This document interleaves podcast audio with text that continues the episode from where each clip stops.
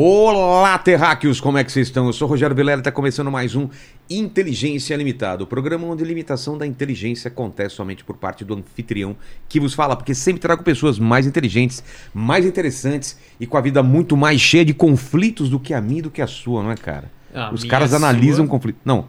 É a, que assim- a- a sua é cheia de conflitos, né? Geralmente com você, né? É, nós temos um conflito. Exato. Eles podem analisar nosso conflito também. É verdade. Só que ele não é geopolítico. É, então. Ele tem uma localização e uma, e uma, uma abrangência muito pequena. Muito é pequeno, só aqui exato. no porão. Só se fosse uma micro geopolítica. ali, né? Exato, né? Não chega nem a ser. O CEP, o CEP é um só, né? Exato, é o mesmo CEP. É o né? mesmo CEP, né? Então não pode considerar. Como vai ser a participação do pessoal nessa live maravilhosa? Galera, é o seguinte, as regras já estão fixadas aí no nosso chat, então você pode participar aí, mandando a sua pergunta ou seu comentário pelo superchat que a gente lê aqui no final, tá certo? Exato. E sobre o assunto, né? Manda um É, salve favor. Osasco. Aí não É, rola, né? apesar do assunto ser geopolítica, não vai Exato. pedir pra mandar salve pra Piraporinha, do Bom Exato, Jesus, essas exato, coisas do exato. tipo, né? E antes de falar com esses dois feras aqui, eu quero falar do nosso patrocinador que tá sempre com a gente. E se não Bora. sei se você percebeu, olha aqui, ó. Ah, não tem como não Eu perceber, pedi né? tanto pros caras. Quanta- quantas vezes É eu pedi um verdade, a gente moletom? pediu demais, A gente cara. pediu demais, né? Que veio um o convidado aqui com cara. moletom, e É. a gente falou: Ah, você já tem moletom da Insider? Falou, é, eu recebi. Ah, não, ele, ele comprou, ele nem tinha recebido ainda, é, né? exatamente. E a gente recebeu aqui. Olha que lindo, eu tô parecendo aquele. O, o, o Oliver falou que é aqueles caras que trabalham no mar, sabe? Sim, Aquelas sim. pesca perigosa. Olha É, aqui, ó. Sem óculos aqui, ó. Pescar caranguejo no meio Exato. do Co- Atlântico. corta pra mim, corta pra mim, ó. Olha aqueles caras que chegam aqui no, no barco, assim, carregando aqui as paradas. Pô, demais, cara. Tô me sentindo um europeu aqui com isso aqui, ó. Com a gola aqui. Vamos falar então dessa nova promoção aqui, não é, Paquito? Bora. Vocês pediram, vocês imploraram e a Insider atendeu os seus pedidos e os, e os meus, né? Claro. Esse moletom maravilhoso da Insider que estou usando hoje voltou pro estoque. Música de vitória, Paquito, tem aí aquele pam, pam, pam. Não pode, né? Que dá É, direitos eu autorais, vou ficar né? te devendo a música da Vitória. Não tem aquela pam, pam, pam. É, deixa então. Então fica só. Faz você na, na- no vocal mesmo. Ah, esse aí que é Nerdola conhece, velho. Qual que é essa? Do Essa Star do Wars? Final Fantasy. Como que é? É, velho. Nossa, pra mim. Essa Pra mim tem, tem desculpa. que ser muito Nerdola, velho. Dessa vez passa, viu, Paquito? E falando em passar, tá aí uma coisa que você não precisa fazer com os produtos da Insider, pois ela desamassa em lo próprio corpo. É, outro produto que voltou ao estoque foi a Tech T-shirt, que eu sempre tô usando aqui, mas a de manga longa, friozinho, chegou então o moletom e a Tech T-shirt de manga longa são atuais e ideais, não é, Paquito? Exatamente. Aquele quem tecido tá passando gosto. friozinho aí. Aquele tecido gostoso, que não amassa, né? Exato. Só não digo que aquece mais do que o abraço da minha mulher, porque hoje eu. Você sabe qual que é, né, cara? Hoje eu vou, vou lá, vou, é, vou ver se ela pede pra escovar os dentes, porque aqui a gente tem um. Quando ela manda um WhatsApp, você já escovou os dentes? Eu já sei que al- algo pode acontecer, entendeu? Então, tomara que hoje ela peça para escovar os dentes, se é que vocês me entendem. É isso aí, Terraque. Então aproveita, aproveita que o moletom e a tech t-shirt de manga longa voltaram ao estoque e se aqueçam nesse inverno. E com o cupom ainda fica melhor. Ó, dá uma força pra gente, usa nosso cupom que é Inteligência 12, certo? Exatamente. Inteligência 12 tem o QR Code aí na tela, tem o link na descrição e tem o cupom escrito nos dois lugares pra você não se esquecer de pegar seu Inteligência desconto. 12. Inteligência 12, não se esqueça. Exatamente. Inteligência 12. É nós? É nozes. Vamos lá então. Obrigado demais aqui pela presença. Os dois já estiveram aqui, né? Já. E eu sou aquele tipo de cara que eu, eu leio as, as, as histórias, na, na- o que está acontecendo na Rússia, na Ucrânia, e eu sempre vou atrás do canal, do canal de vocês, outros canais, para tentar entender o que está acontecendo. Então é legal é, a visão de vocês para a gente tentar entender. É, porque a gente falou já faz quase um ano. Quanto tempo faz de guerra? A gente falou no comecinho da guerra, se eu não me engano, não foi? Eu acho que eu tive aqui, foi. Foi, né, bem- Oliver? Também, né? É, poucos meses depois. eu Isso. Então acho que a gente pode também, além de analisar o que está acontecendo na Rússia agora, essa tentativa de golpe, se foi um golpe, vai ter guerra civil, não vai, mas como está a guerra depois de tanto tempo e o que, para onde ela pode ir. Então, como é um especial, eu peço que, a- que os nossos convidados aqui nos especiais deem as suas credenciais para estarem aqui, começando com o Oliver aqui para essa câmera. Se apresente para quem não te conhece, Oliver. Boa noite, é um prazer estar aqui. Eh, sou professor de Relações Internacionais da Fundação Getúlio Vargas, colunista no Estadão. E também compartilho com frequência análises sobre geopolítica no Twitter e no Instagram. Tá bom. Ginter, Gunther ou Gunter? Como que é? Gunther. Gunther. Gunther é brasileiro. Gunther. É, um Gunther já ficou, É, né? Gunther Rudz, sou professor de. A tua câmera é Isso, aquela, aquele. isso. isso. Eu sou professor de Relações Internacionais da SPM e professor convidado da Universidade da Força Aérea, programa de mestrado e doutorado lá da Unifa no Rio de Janeiro. Só isso, não tenho nada demais. Tranquilo, mas é, acompanho o trabalho de vocês. Vocês são as pessoas ideais aqui para tentar explicar para gente o que está acontecendo. Como que a gente fala? Vamos falar da guerra primeiro ou vocês querem já começar pela Rússia?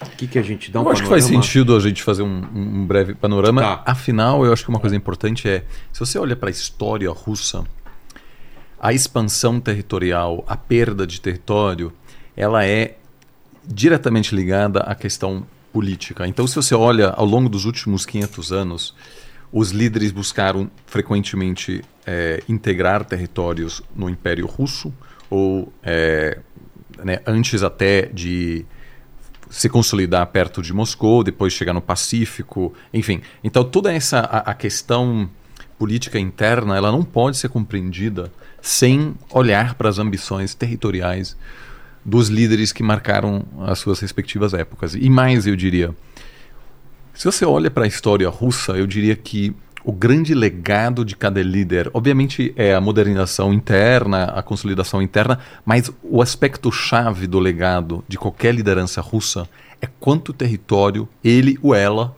porque teve também uma grande liderança feminina, conseguiram agregar à Rússia. E uma das questões, eu acho que hoje, hoje de manhã pensei sobre essa conversa e falei, cara, o Vladimir Putin talvez vai ficar no poder por mais 10 anos, 15 anos, mas para ele também eu acho que é, é fundamental ser lembrado como alguém que conseguiu pelo menos agregar um pouquinho ao, ao território russo, é, porque as grandes lideranças russas foram, são lembradas por isso. Né? O Pedro o Grande, é, as lideranças que chegaram no Pacífico, ocuparam Alasca, é, aqueles que invadiram. A, Caterina, por exemplo, a Grande, que ocupou a Crimeia.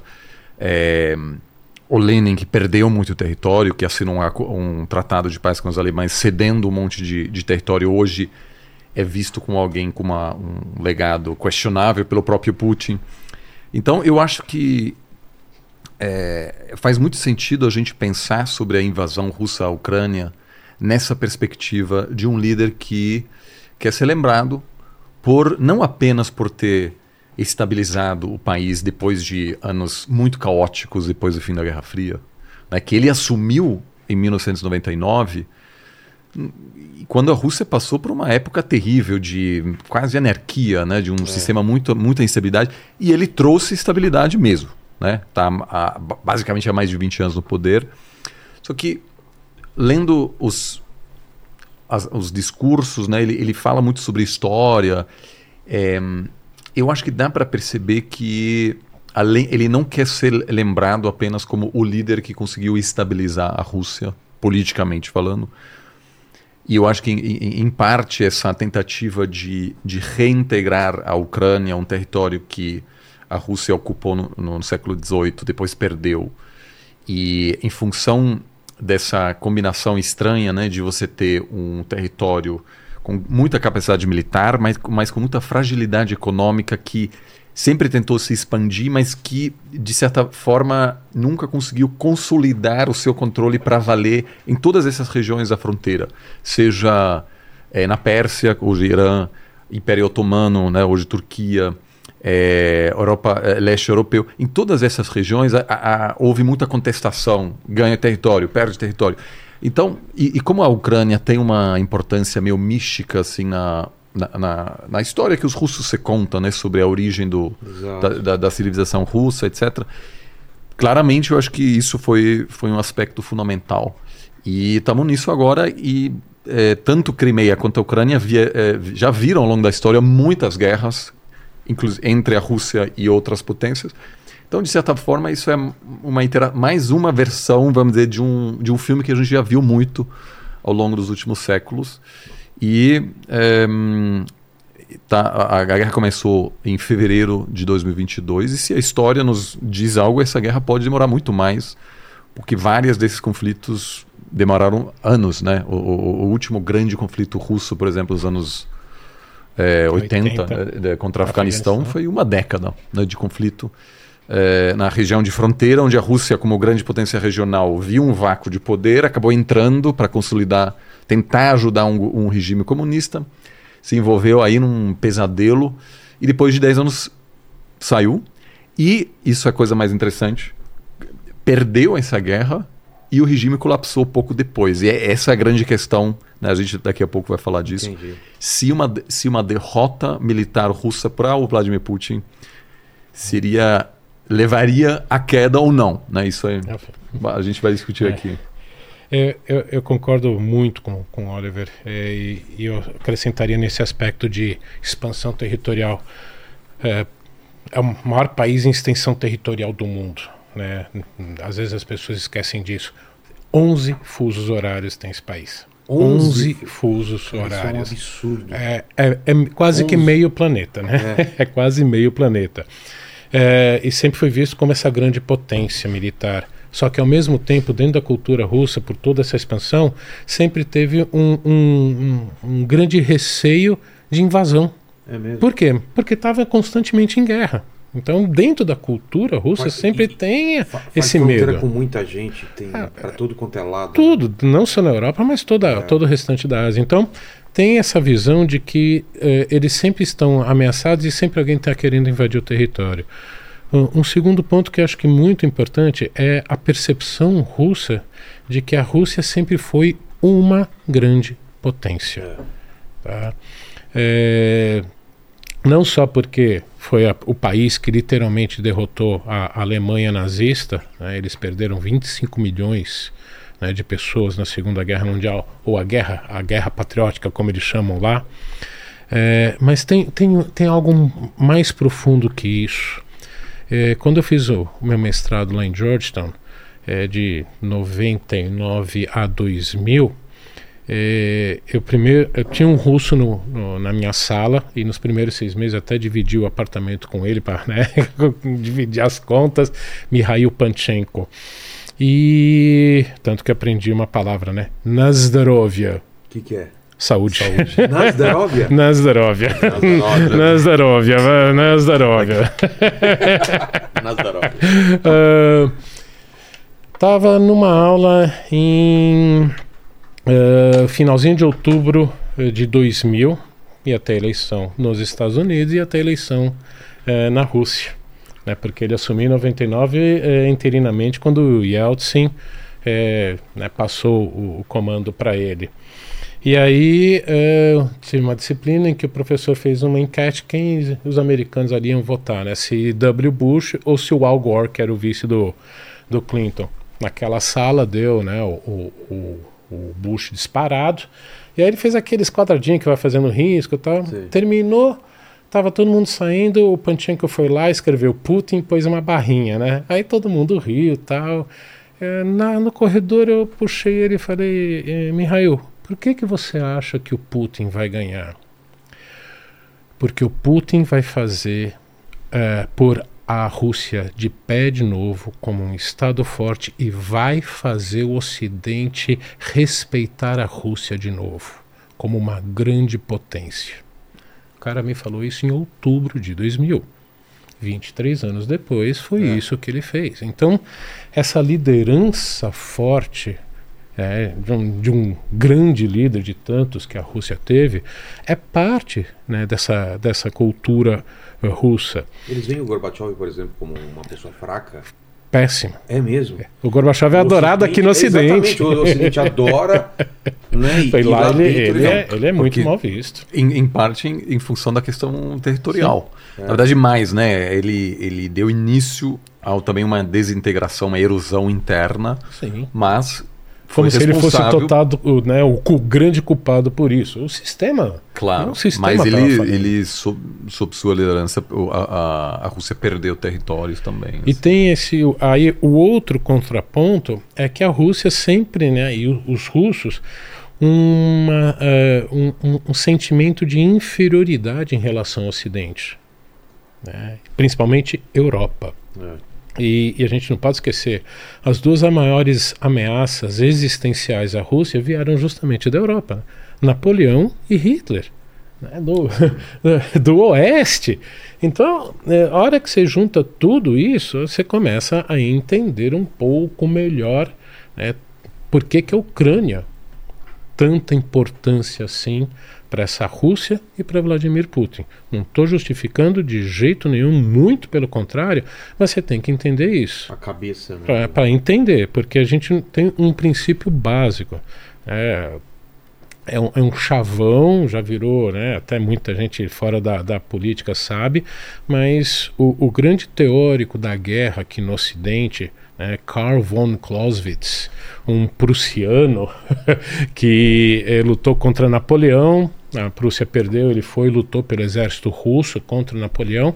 E aí, depois de tanto apanhar de Napoleão, ele escreveu um livro que ele não conseguiu publicar. Ele morreu antes de publicar. A mulher dele juntou tudo, publicou, né, virou né, Da Guerra, On War, von Krieg.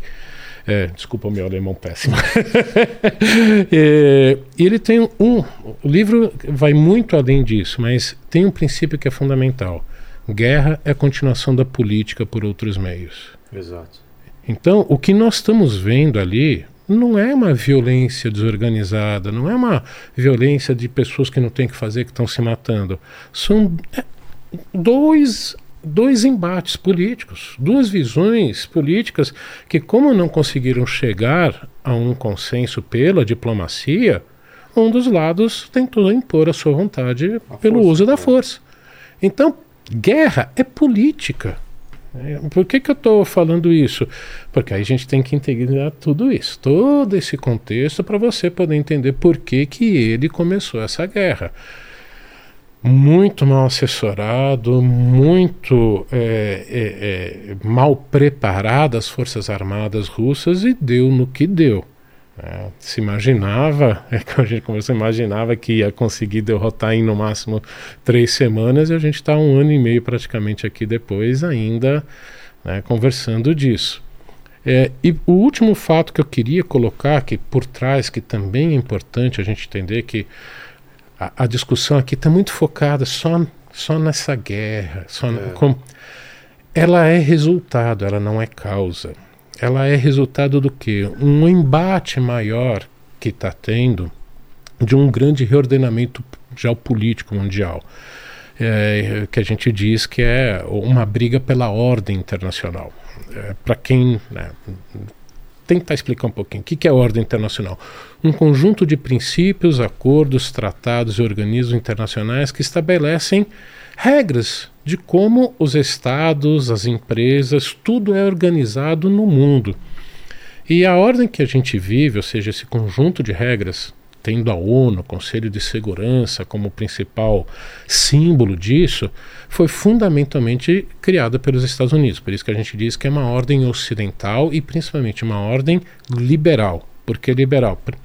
Baseada em princípios que para nós parecem né, normal, mas porque nós somos parte dessa Europa ocidental liberal, em que principalmente o Estado tem que representar a sociedade. O Estado não pode ser maior que a sociedade. É, como os americanos terminaram a Segunda Guerra Mundial como a única superpotência e todo mundo dependia deles, eles conseguiram implementar, impor, né, talvez não seja essa, impor mesmo essa, essa ordem, e que agora, com a ascensão principalmente da China, um enfraquecimento do Ocidente pós-crise de 2008, Estados Unidos com seus problemas, começa a ter um questionamento dessa ordem. Quase não saiu é, aqui discutido no, no, aqui no Brasil. No Ocidente, pouco, mas no Brasil praticamente passou né, um traço. No dia 4 de fevereiro de 2022, ou seja, 20 dias antes do Putin invadir a Ucrânia, ele estava em Pequim para o início da, das Olimpíadas de Inverno né, de Pequim. Ele e Xi Jinping, né, o, o líder da China, lançaram né, um comunicado literalmente dizendo: essa é a nova ordem mundial principalmente fazendo o quê? Relativizando o que é democracia e relativizando o que são os direitos humanos. Por quê? porque são duas sociedades eh, e principalmente dois governos que olham para essa ideia de que o Estado tem que representar a, a sociedade, o Estado não pode ser maior que a sociedade. Hum, não é bem assim. Eles questionam essa ordem. Tem gente aqui no Brasil que adorou, tem assessor do presidente que adorou escrever um textão, adorando tudo, porque falam ainda de um mundo multipolar, falam de um mundo que tem que ser mais justo, tem que ser equilibrado, tudo, e por isso que né, gastaram tanto, alguns aqui, mas fundamentalmente. Do dólar, é, contra o domínio. Só que, fundamentalmente, o que, que o Putin fez? Inclusive contra o que ele falou nesse princípio de que tinha que ser tudo na base do direito internacional. E ele foi e atropelou. Mas com certeza ele já tinha. E, isso foi da boca para fora. Ah, ele já total. devia estar planejando isso. É, não é? isso é, é im- importante lembrar. Eu, eu tenho feito ao longo da última década.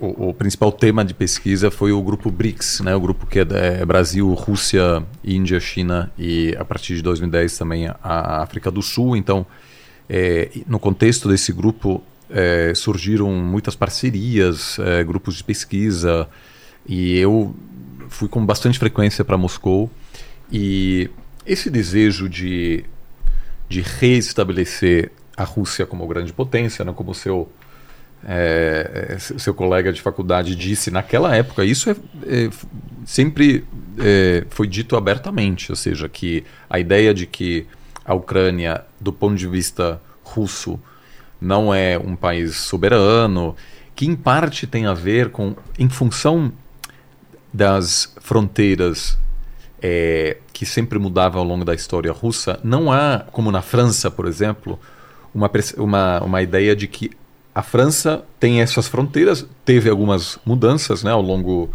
é, dos últimos séculos, mas mais ou menos a França sempre tinha, ocupava o mesmo território. Então tinha uma, uma conjunção de fatores que ajudaram a, a construir uma narrativa nacional francesa. Né?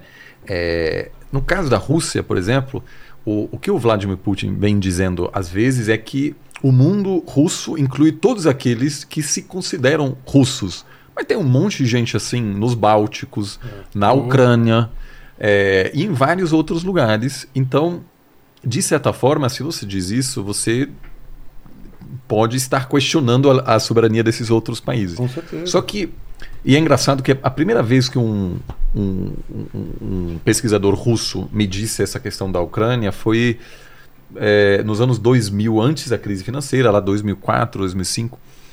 É, só que naquela época não tinha a menor condição da Rússia invadir a Ucrânia, porque não havia ainda a China como grande potência, a Índia era muito menor. Então, as sanções ocidentais contra a Rússia, que viriam, evidentemente, todo mundo sabia, tinham, vamos dizer, teriam um impacto devastador sobre a economia russa.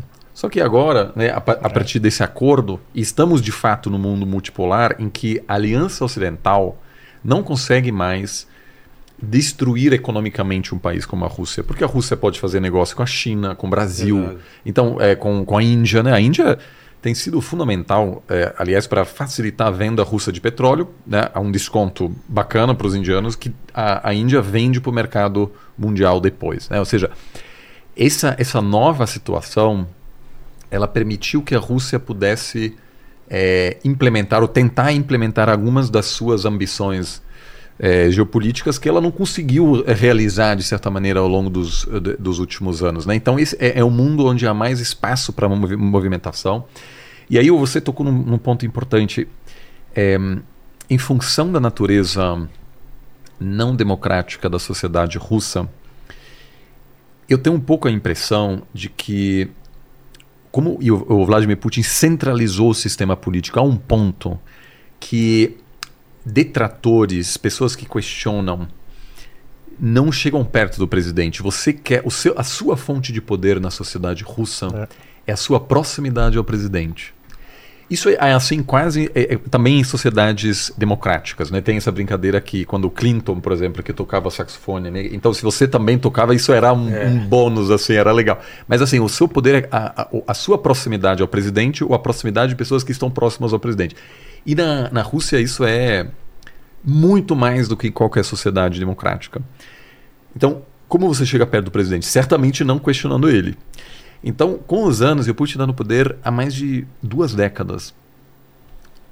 O, é muito difícil alguém topar ter uma conversa aberta com o presidente da Rússia e dizer, cara, eu acho que cuidado com isso aqui, é, aqui você está errando feio. Então, isso a gente tende tá a subestimar, mas mesmo assim, é, eu, eu fiz um. Como parte da, do nosso. A gente tem um programa de história oral na FGV que a gente entrevista ex-presidentes latino-americanos. A vasta maioria é, presidentes democráticos. Chanceleres, ministros, e que todo mundo fala que a maior dificuldade de um líder é não perder a conexão com a realidade. Exato. Porque como você tem muito poder, mesmo sendo democraticamente eleito, tem um, todo um mundo monte de puxar saco do seu Exato. lado que vai balançar a Você cabeça. Que muito- quer se dar bem. É, você tem muito poder. Você faz assim. Isso, Putin, você, pô, você É. mandou bem, hein? É isso daí mesmo. Então, é muito difícil. Então, assim, eu, eu acho que realmente, você ficou mal assessorado, é, havia uma expect- expectativa real de que Seria rápido. seria rápido, em parte porque o debate democrático, o, o- o debate na sociedade russa já não é tão vibrante assim, porque as principais lideranças da oposição estão todos presos. Então, para um líder que está há 20 anos Tem num negócio bem desse. obscuras de Claro. gente envenenada. É, de- que, que caiu da escada, É, se, ca- se- se janela. jogou da janela. É, né? então, muito É, então eu acho que isso é realmente é, é, é uma questão importante porque a gente, eu não tô falando nada, entendeu? Só tô falando que talvez. Inclusive, se quiser vir aqui ao podcast, tá aberto aqui. É, então, é, e isso, além de não compreender o que acontece internamente, dificulta compreender como países democráticos funcionam. E o Zelensky, claro, muita gente. Eu lembro que quando começou a invasão, eu falei com vários, vários analistas europeus, todo mundo falava assim: daqui uma semana os russos chegam na fronteira da Ucrânia com a Polônia. Não tem só que em países democráticos o, o, Zelensky conseguiu adotar uma narrativa que mobilizasse a população ucraniana e acabou fortalecendo, consolidando essa sensação de nacionalista ucraniana mesmo, né? Um país sob ataque se ou desintegra rapidamente ou passa por um processo de união total. E foi isso que aconteceu na, na Ucrânia. Então eu acho que isso é, acaba isolando, esse processo acabou isolando o Putin ao ponto que é, aqui- o que aconteceu na semana passada, é, no final de semana passado, também mostra que de repente foi um aliado do cara, o ex-chefe de cozinha. Eu que queria entender isso. Vai, vamos- Porque- é, então, assim, eu acho que isso é um, um- aspecto fundamental. O cara tá, tá realmente mais isolado e isso é, o- também o torna um pouco menos previsível, porque a gente não sabe literalmente o que tipo de informação ele tem acesso. E tem, uma, eu tenho só para complementar, a gente conversa do Prigozhin, é, o que, que ele também fez para conseguir se manter no poder? Ele sempre é, jogou é, os seus mais próximos Marionetes. aliados um contra o outro Ah, para se manter no poder. exato. E nunca deixou ninguém ter poder demais. né? isso, ele não é o primeiro russo a fazer isso. né? Stalin já fez isso. É sempre é- é- na história russa isso é, é normal. Então é, isso acaba cada vez mais tirando ele de contato dessa realidade. E aí imaginar que todo esse círculo em volta dele é, pensa de forma igual? Não. Tem as brigas internas, tem aqueles que querem levar mais. A, a, a briga por dinheiro é muito grande. E, e- e, por fim, é, e pra, porque para o Putin o que é, foi mais importante é realmente o Estado, o governo, retomar o controle do país. Porque no fim da União Soviética, anos 90, com Boris Yeltsin no poder, é, foram começando a surgir esses oligarcas com um poder né, financeiro muito grande que se sobrepuseram ao governo, mandavam mais no país do que o próprio governo. Mandar significava o quê? Eles decidiam muitas coisas? Sim. Davam as cartas mesmo? Sim, econômica e politicamente. É, é, a gente não pode esquecer, ele, um oficial da KGB. KGB era, política, ela era a polícia política que tinha como principal objetivo manter o partido no poder. Então ele sempre pensou o quê? Estado, governo, Estado no comando tem que proteger. Quando ele. A, a, realidade dos anos 90 para ele era tudo que ele. É, o oposto do que ele né, foi é, ensinado. Tanto que quando ele chega ao poder, ele vai aos poucos quebrando, prendendo alguns desses oligarcas que não se, né, não se submeteram a eles. E aí renacionalizando e reestatizando as empresas. Então, esses oligarcas que sobreviveram a isso entenderam qual era dinâmica, o que, que querem? Ok, ele está no poder, eu continuo ganhando minha fortuna aqui, continuo indo para a Europa, tenho minhas mansões, meus super iates, viajo o mundo inteiro. Por quê? Porque ele me beneficia disso. Muito dinheiro. A gente está falando desses oligarcas, é, são os bilionários que têm time de, futebol, é. de futebol na Europa, na Inglaterra e tal. Só que eles brigam entre eles também, porque ser humano é ser humano, claro, né?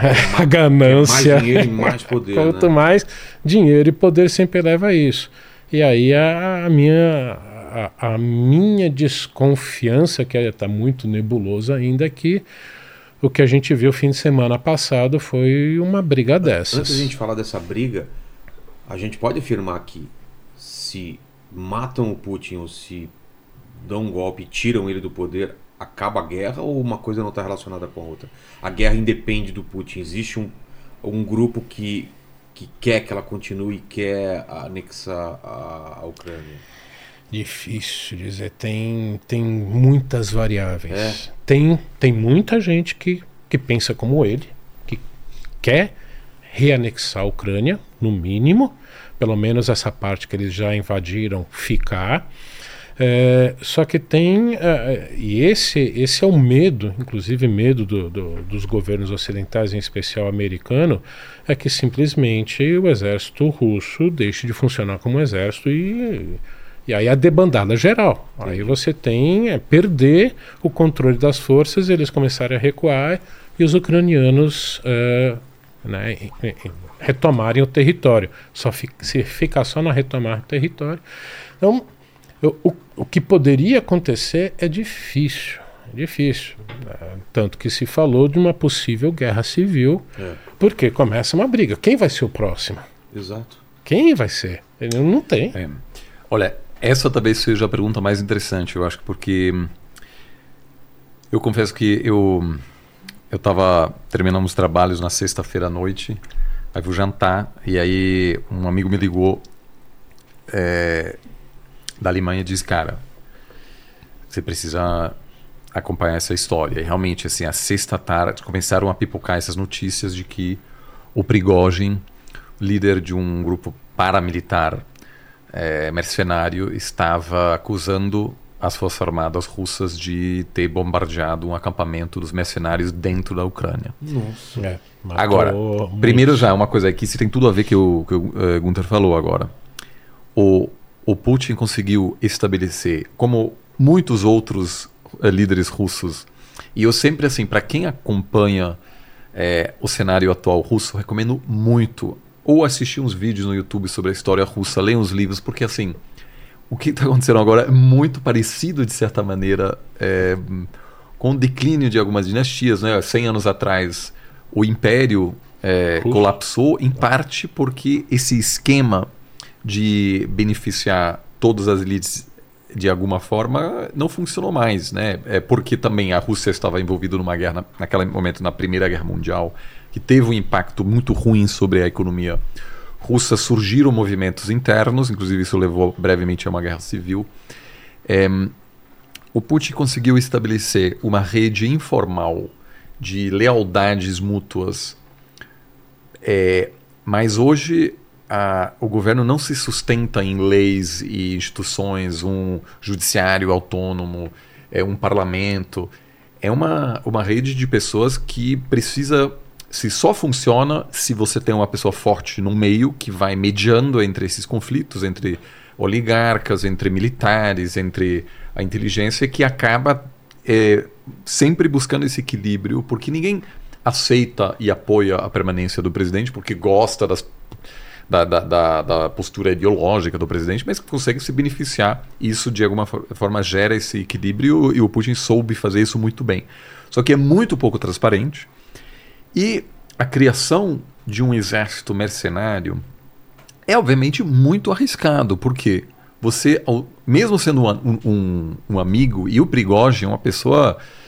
É, é um, um, ex. Uma, uma, pessoa que ficou preso vários anos em São Petersburgo, depois abre uma loja de cachorro-quente, abre um restaurante, o Putin vai frequentando esse restaurante, começa a gostar do cara. É, depois ele se torna o chefe de cozinha do, do Kremlin que aliás é um tema importante porque essa é a confiança total. Você tem a pessoa que prepara a sua comida na Rússia, o história. Imagina. É. E não, não. E, e, o detalhe, o Putin até hoje tem um guarda-costas que experimenta tudo isso. que ele vai comer antes de comer. Então, isso é, as pessoas riem um a pouco, loucura, falam, ah, né? o chefe é. de cozinha não, essa é uma pessoa que você tem que confiar mais do que no seu médico. Claro. Essa pessoa realmente pode te matar um a todos os dias. Então isso se tornou. Ah, eu nunca tinha pensado nisso. Oh, tanto que, olha a importância. É, tanto que o, a pessoa que mais se empoderou agora, é, é, porque ontem houve uma mudança na estrutura, a Guarda Nacional é, se fortaleceu muito, vai receber tanques, etc. E quem vai comandar a Guarda Nacional é o, o segurança do pessoal do Putin, o Zolotov. Né? Que também é uma pessoa que você tem que confiar muito. É. Então, assim, é porque teve. Né, a, a história, a tentativa de assassinato de lideranças russas é longuíssima. Houve, assim, muitos ataques, alguns que não deram certo, outros que deram certo. Né? É, então, o que acontece? Criar um exército de mercenários, muitos dos quais foram contratados dentro das prisões, gera uma grande vantagem. Por quê? Você consegue, por exemplo, mandar essa, esse pessoal que você paga para participar de uma guerra na Síria, eles lá violam todo tipo de direito humano. Não, e se tem rola uma crítica, diz: olha, isso aqui não, não são soldados russos. De fato, não são russos, então eles, de certa forma, operam num espaço sem lei, sem regras. Hoje temos, estima-se, mais de 5 mil combatentes do grupo Wagner atuando na Líbia, onde eles têm um papel fundamental na guerra civil, é, controlando grandes campos de petróleo, inclusive dificultando tentativas europeias de ter acesso ao petróleo da Líbia, numa tentativa de reduzir sua dependência do petróleo russo. Ou seja, tem uma, é, estão em Mali, na Síria, tiveram um papel fundamental para sustentar o, o, o Assad, que é o grande aliado do Putin. Eles inicialmente ocuparam a Crimeia. E quando pessoas disseram, nossa, tem uma invasão aqui rolando, o Putin inicialmente falou: olha, não são meus soldados. Não sei o que eles estão fazendo lá. E aí, já tendo ocupado tudo, seguiram os, os soldados russos. Só que daí aconteceu uma coisa. Agora, essa galera não pode ser controlada, a não ser que você realmente confia 100% então, no Prigogine. Eu, eu, queria entender é. isso. É, é como nos filmes, assim, esse pessoal contratado eles, eles são, são caras muito bons mesmo, são Norma, caras com muita Normalmente são ex-militares. Recebem cara... todo o treinamento, aí sai e vai ganhar Sim. dinheiro. E ganha é, mais. E ganha mais. mais e você não precisa. Vamos dizer, você pode é, conduzir a guerra de outra forma também. Como você, entre aspas, a guerra tem regras. Certo. Por, é, né, é, é, então você não pode. Prisioneiro. É, é, exato. Você não pode matar a civil. Esses caras, atingir, na teoria, atingir. Se eles torturarem, falam, falam, eu não tenho controle. Exato. Atingir os civis ah. e tudo. Tem violações cometidos por governos até hoje, mas esse grupo consegue fazê-lo de maneira muito mais livre. Entendi. Tem também gente que sai da prisão e recebe um indulto depois de seis meses. Enfim, pra, tem tudo. Para poder é. entrar num grupo desse, é? Para poder lutar, principalmente agora na Ucrânia, estavam é, perdendo tantos soldados, inclusive né, o grupo Wagner, é, que eles tiveram que é, é, pegar gente, prisioneiro mesmo, é olha. Mesmo. Você vem, você vai ser perdoado. aí você tem, é, tá perdoado desde que lute, lute e sobreviva. E sobreviva. Só que o detalhe, Sim. inclusive, é, eu li hoje um, um desses que era prisioneiro que foi preso porque tinha matado uma pessoa, passou lá, lutou, voltou, literalmente uma semana depois matou uma senhora e está preso de novo. Isso, é, e aí, isso obviamente, é. você tem uma série de outras questões. Primeiro, o grupo Wagner não tem registro nenhum. Ou seja, não, não tem site, não tem nada. Então ninguém sabe de fato quantas pessoas são. Estima-se em torno de 50 mil, mas não dá para 50 saber. Mil? É. Não imaginava É, e, e- agora, enfim, tem por exemplo, quantas pessoas se aproximaram de Moscou né, agora no, no sábado? Não dá para saber. É, Alguns diziam 25 mil, eu acho que foram 5 mil, mais ou É, menos. Ou seja, nunca lança é. chegou na. É, é, é, vamos dizer, essa tentativa. Eu, eu acho que o mais provável foi uma tentativa de derrubar o ministro da Defesa. É? Que, obviamente, no sistema ultracentralizado, acaba sendo um desafio direto ao presidente. Porque o presidente manda em tudo. Né? É, mas assim, só, só para. Eu acho que assim, esse grupo mercenário que à primeira vista produz algumas vantagens, é, acaba gerando um monte de problemas. E você mencionou isso, a reintegração dessas pessoas vai ser muito difícil. Agora, por exemplo, o Putin quer agora enfraquecer esse grupo. Mas tem dois problemas. O primeiro, o grupo Wagner representa os interesses russos em vários países. Então essa galera não pode sair. Eles estão eles estão em atividade? Hoje, sim. Hoje, Hoje. países? Então, por exemplo, só para você dar um exemplo, na, na, na Líbia, que detém em torno de um terço do petróleo de todo o é, continente africano, está em guerra civil, então tem vários grupos controlando é, partes diferentes. E é, uma preocupação russa é manter essa situação, esse status quo, porque isso inviabiliza que a Líbia possa se consolidar como uma grande potência que pode exportar petróleo justamente para governos europeus que não querem se afastar temporariamente da, da, de- da energia russa, né? não querem tanto, é, se, se tornar mais menos dependentes. Entendi. Mas na Síria, por exemplo, eles são fundamentais para apoiar esse o, o atual governo. Mali, por exemplo, onde houve tropas da França né, que saíram. Tiveram que sair. É, esse vácuo foi preenchido por, é, for- por grupos russos. Eu não diria nem vácuo. É, é, como o- os soldados franceses tinham limitações, até pelo próprio governo francês Sim. impor limitações do que eles podem. Como a gente estava Claro. falando, né? Tem que respeitar, não pode. É, quando Putin oferece esse grupo para um governo, é, e que inclusive é financiado pelo próprio governo russo, vai para lá. Aí imagina um ditador de qualquer país, mas em especial ali na África, como tem acontecido vários. Quer dizer que você vai mandar esses caras para cá, eles vão me manter no poder, eu não vou precisar ganhar na- gastar nada. que, que, eu, o que, que eu vou ter que fazer em troca? Ah, você vai ter que me apoiar ah, nos fóruns da ONU, ou seja, votar a favor da Rússia, votar contra o Ocidente e tudo. O que, que muito ditador faz? Ok. Tô junto, vamos Claro, nessa. né? Pois é, é assim. e por que a África em especial? São 56 países, são 56 votos na Assembleia Geral das Nações Unidas. Hoje é o grande campo de disputa de influência entre o Ocidente e esse bloco autoritário, principalmente Rússia e China. Entendi. Então é o braço armado do Putin nessa eh, diplomacia, entre aspas, bastante, né? Na África, Sim. então, É. e, e- e- voltou a ter uma disputa muito grande. Nesse último ano, a- quantidade de ministros, de presidentes, primeiros ministros do Ocidente que visitaram, primeira-dama dos Estados Unidos, que visitaram a África, todo nesse processo. Só que para muito ditador, o que, que ele precisa? Ele precisa de um exército, que ele Claro. não tem. Aí Moscou É. manda esse grupo. Pô, tamo junto. E tem uma outra vantagem, assim, porque não é, não é só a Rússia que faz esse tipo de coisa. Os Estados Unidos no passado Com tem certeza, também Blackwater. sustentado Ah, tinha também é, ditadores, etc. Oh. Mas, Não, mas assim, também- Mercenários não. Mas, mas tem uma. Também? Sim. Sim, Blackwater, de- no Iraque. É, aquela mas, famosa. mas tem uma, uma vantagem adicional, que é a seguinte. Às vezes esses mercenários acabam morrendo em grandes quantidades. Inclusive, em um momento, houve, por engano, um confronto entre soldados americanos e, grupo, o- o- e combatentes do grupo Wagner na Síria. Por que por engano? Porque, porque mas são batalhas entre é, o Estado Islâmico, é às vezes são situações pouco meio. claras. E aí é, houve uma falha de comunicação entre é, alguns integrantes do governo russo e o Grupo Wagner. O Grupo Wagner avançou. Os americanos começaram a, a, a levar alguns tiros. E aí os americanos, o exército americano ligou para Moscou e falou: gente, estamos, estamos sendo atacados por integrantes, por- pelo, pelo pessoal de vocês. É. Vocês pedem para porque a gente precisa evitar aqui um massacre. Aí o Moscou disse, olha, a gente não controla essas pessoas, sempre para dizer, para poder também depois dizer, morreram civis nesse ataque, não tem a ver com a gente. E aí os americanos, de fato, é, eliminaram um, um, grupo de combatentes do grupo Wagner na Síria, o que gerou pouquíssima repercussão. Na uhum. Rússia, por quê?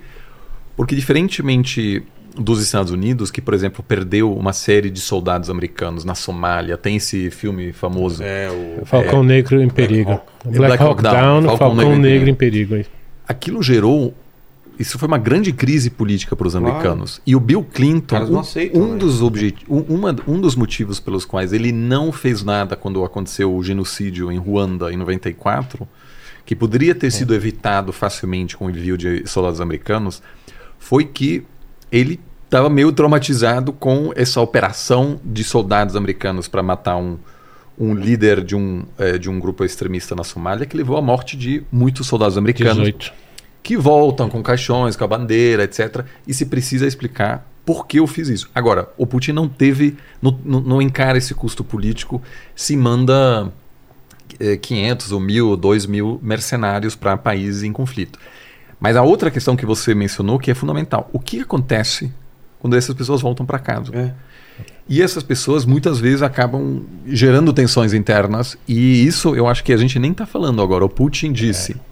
Você, falando aos combatentes do grupo Wagner, ou vocês vão para o exílio em, na eh, Bielorrússia, onde está o líder do grupo Wagner, que é um país, vamos dizer, pouco atraente né, um país pequeno, é, menos desenvolvido. E é, totalmente dependente, de, totalmente da dependente da Rússia. Não é exatamente um passo assim que vai te ajudar na sua carreira.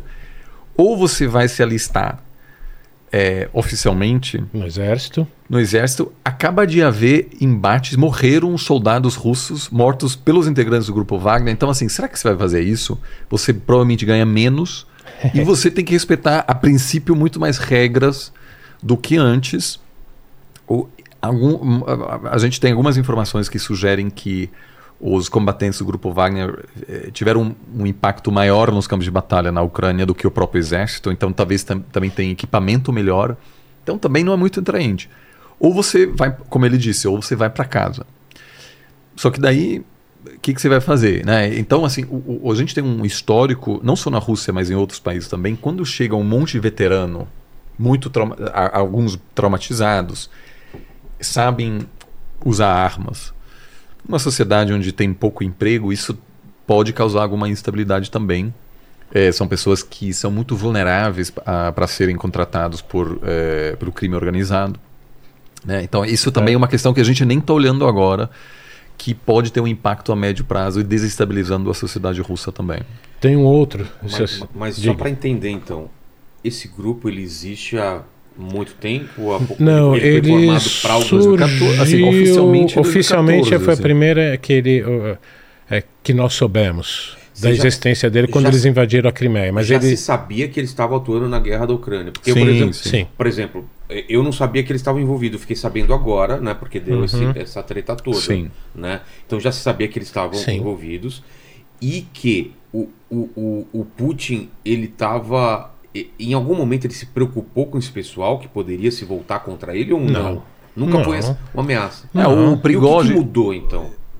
Assim, o, o líder, só para dizer assim, o, eu acho que evidentemente tinha analistas dizendo aquilo pode dar um gerar problemas. Alguém né? deve ter falado assim, ó, em é... algum momento a gente vai ter que lidar com isso. Mas o Prigogine é, é uma cria do Putin, né? Ou seja, braço ele... direito. É. é. Ele, ele que fez isso tudo no exterior pro Putin. Braço direitíssimo. Então ele virou, depois de, de ser chefe de cozinha do Kremlin, virou fornecedor, que tinha um monopólio que fornece alimentos para as forças armadas russas, virou bilionário. Inclusive é. o Putin, agora no domingo, não, na segunda-feira, disse publicamente que o Prigozhin virou bilionário com, com esses contratos Sim. e daí é, construiu um grupo mercenário. Existem alguns outros também, mas que não possuem o mesmo tamanho. Porque, obviamente, como eu disse, se você tem acesso direto ao presidente, todo mundo quer estar próximo de você também, né? Porque você tem essa capacidade de, enfim, também ter uma certa influência política.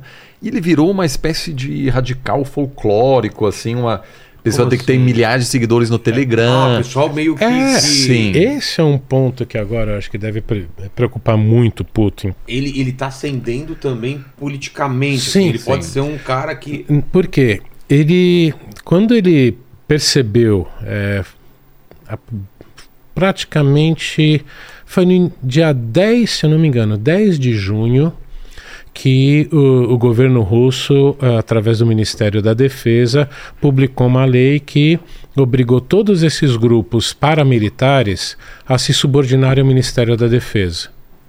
Aí o Prigozhin deve ter... Como assim? Eu vou perder então o Wagner Group, que era literalmente isso. Ali ele percebeu que eu, pela, eh, eu acredito que isso que deve ter acontecido, ele, ele passou pela cabeça dele, eu perdi, eu perdi o apoio do Putin. E veio se preparando para isso.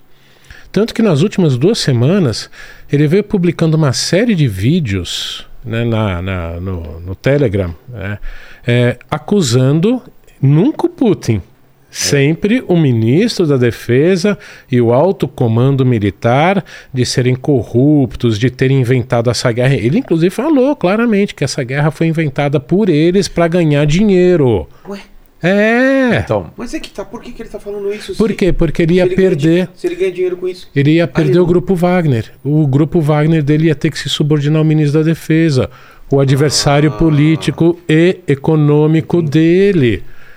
Então, ele veio nessas duas últimas semanas com todo esse discurso muito nacionalista, um discurso que parece muito assim de é, o político outsider do sistema. Eu estou eu estou lutando contra essa oligarquia. Eu tô e eh, o que chamou muito a atenção, eles conseguiram tomar ah, aquela cidade principal, a, a do Rostov. Isso. Rondônia, sim.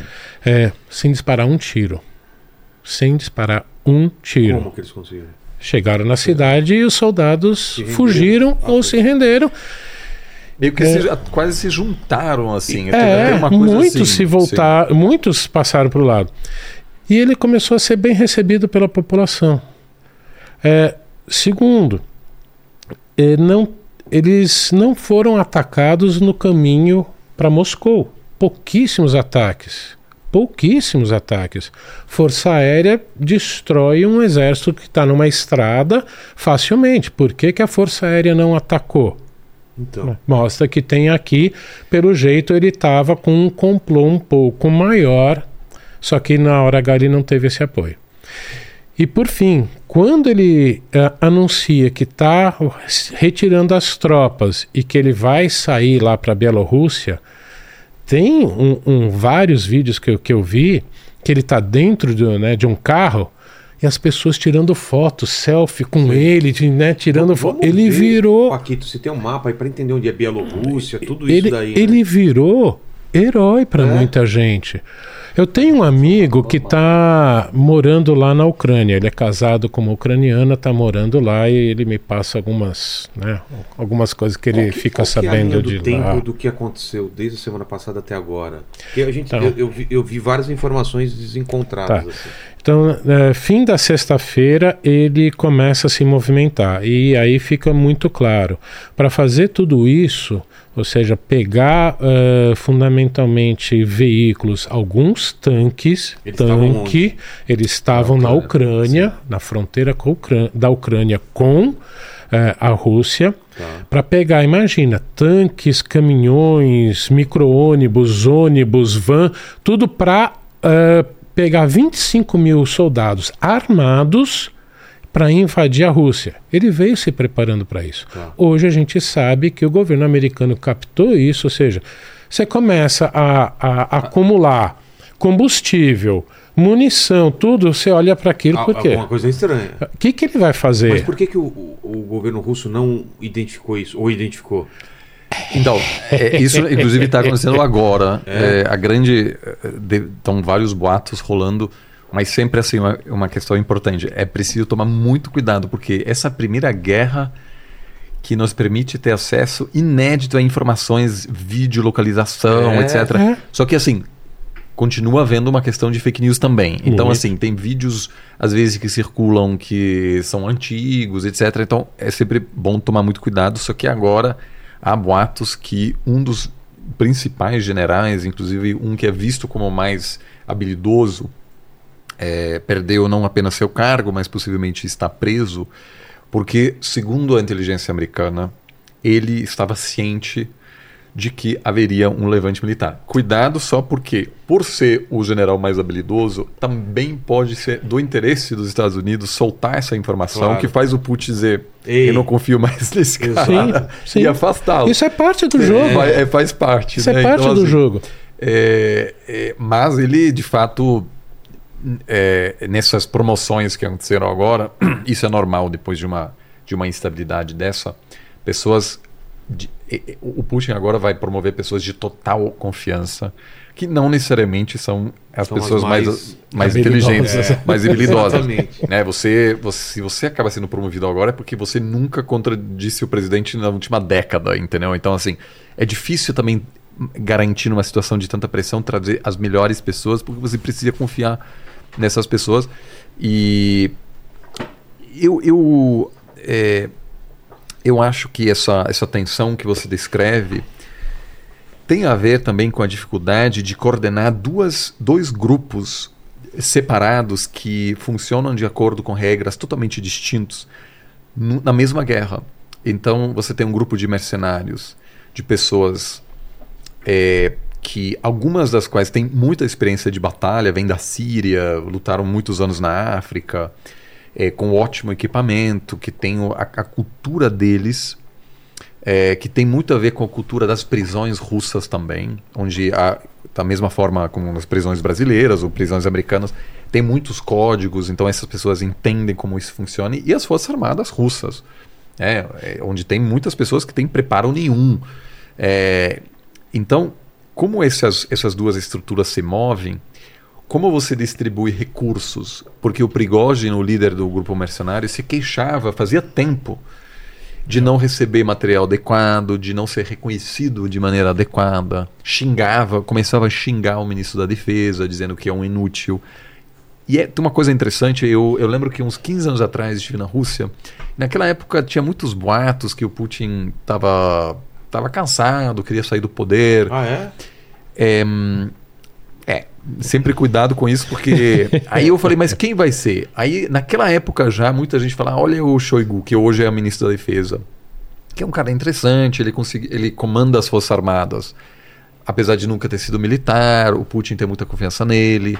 Enfim, esse é o cara que hum, realmente recebeu a missão do Putin de comandar essa guerra na, na Ucrânia e ele é um dos poucos que não perdeu seu cargo até agora. Houve muita troca de, de generais, é, porque a guerra não está indo bem para a Rússia. né? Havia realmente a expectativa. Tem muita gente que fala: ah, não, o Putin é um, um super estrategista, é tudo planejado. Não, mas você não troca, você não fica trocando o general se a coisa está indo exatamente como você pensava. Enquanto os ucranianos mantêm mais ou menos as- a mesma estrutura de liderança. Então, é, é- essa é a guerra do Shoigu e o Prigozhin fica atacando o ministro, o ministro da Defesa.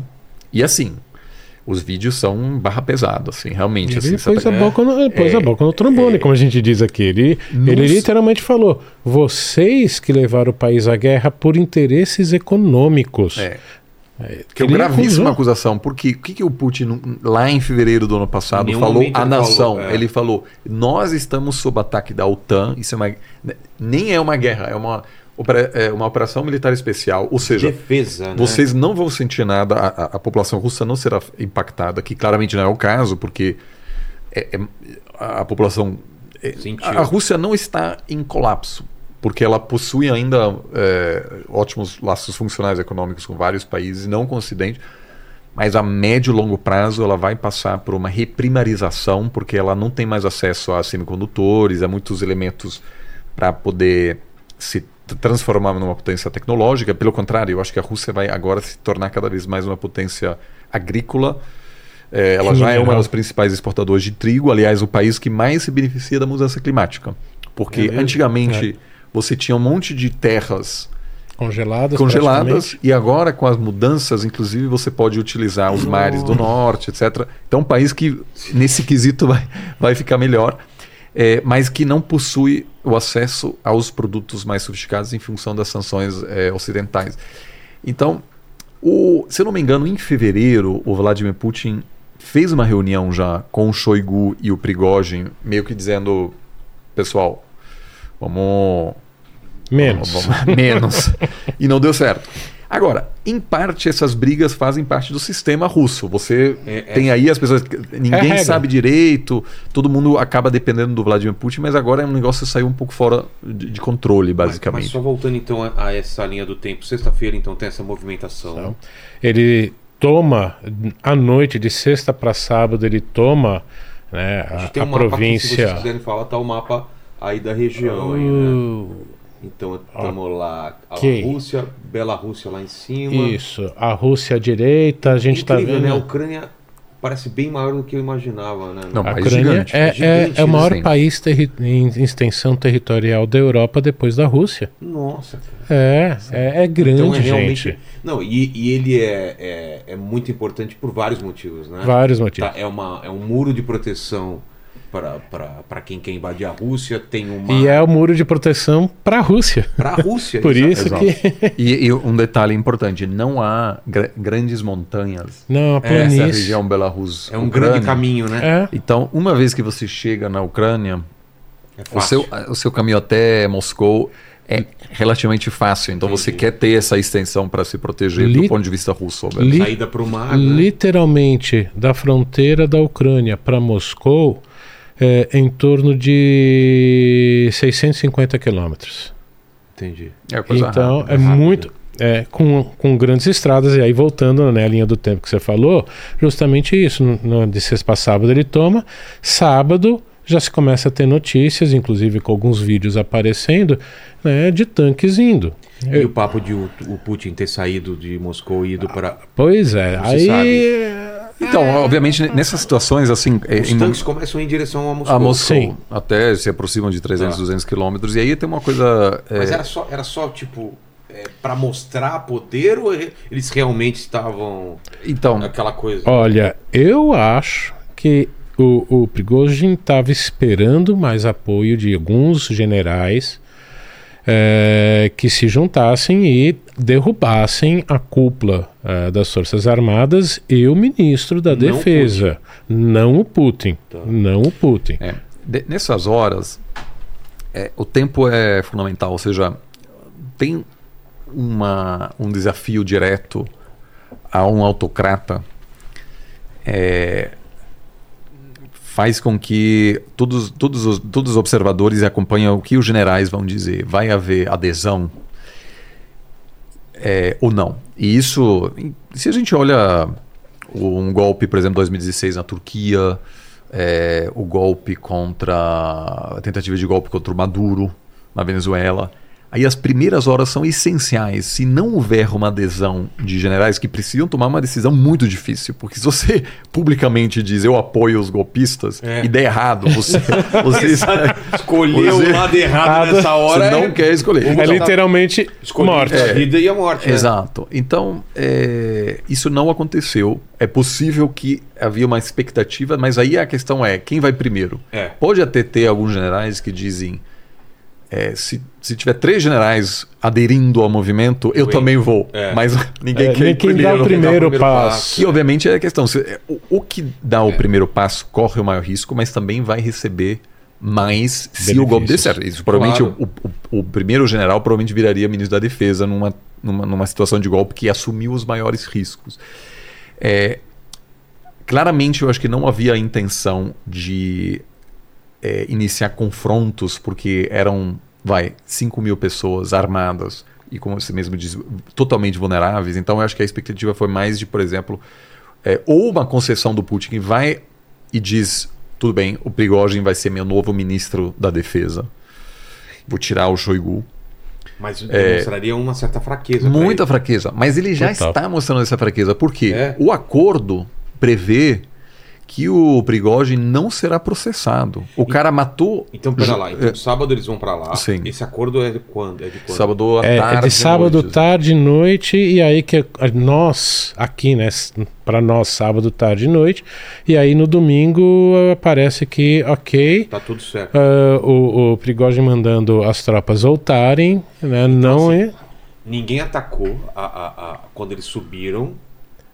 Não, Houve pra- alguns confrontos no, no muito caminho. localizados. Ah, muito É, localizado. muito alguns localizado. é, helicópteros das, das, das, eh, forças russas foram abatidos. Ou seja, houve Sete, sete, sete aeronaves foram abatidas, inclusive uma delas de comando e controle é, é muito importante. Ah, É, e que é, é, foi abatido e que isso é, quem está defendendo esse general que foi preso, né, ao que tudo indica, né, de, de ontem para hoje, é comandante dessa unidade. Por isso que quem defendia ele está falando, ele teve homens que morreram, tá vendo? Por isso que ele não participou.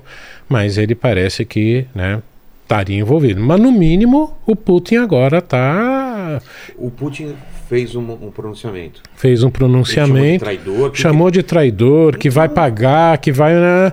E aí de tarde ele diz o quê? Evitamos um banho de sangue. Ué, Pois é. Então quando você falou de é, ele sair enfraquecido, muito. Por quê? Aí eu volto naquela ah, que o Mikhail Panchenko me falou. O, por que, que o Putin vai ser eleito em 2000? Porque o povo russo gosta de um líder forte. E o que, que aconteceu? Uma tentativa de golpe.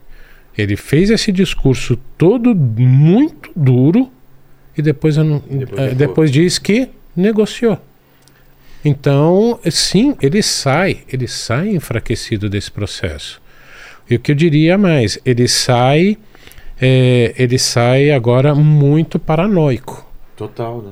quem ele, eh, ele Vai deve olhar e começar a falar em quem eu não posso mais confiar. Por que, que ele fez esse acordo? Porque, olhando assim de fora, era a única alternativa. Ele não, se, ele, se ele batesse de frente, é traidor e eu A- vou. as, forças, as forças de segurança interna não tinham capacidade de se contrapor. Não. Não tinham. Ou, ou a outra alternativa é, obviamente, você, é, É, você correr o risco dos seus generais dizerem eu não vou matar essas pessoas. Porque a partir do momento que Ah. você pede algo e, assim, na dúvida, se, se, se, se o, um líder como o Vladimir Putin tem dúvidas em relação à, à disposição da- das suas forças armadas de implementar o- um pedido, é, ele pode optar por não pedir esse tipo de coisa, porque realmente você teria tido um, um banho de sangue mesmo. É, se as Forças Armadas estiverem de fato disposto- disp- é, dispostas a eliminar essas tropas. Mas o grande princípio- problema, Oliver, é que as forças armadas estão na Ucrânia.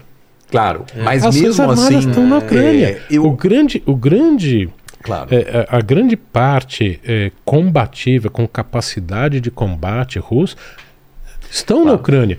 Quem estava fundamentalmente é, se preparando e indo para a periferia, para as estradas de Moscou, eram a, a FSB, que é, a- é o grande serviço de segurança interno da Rússia, que para uma polícia é muito armada, é muito para quê? Para lutar contra uma população Não. não contra um contra um exército mercenário com tanques. super Inclusive, né, um- a- a- até a incapacidade de se preparar para isso. Eu vi um vídeo de que é, uma estrada que eles puseram ônibus para bloquear a estrada.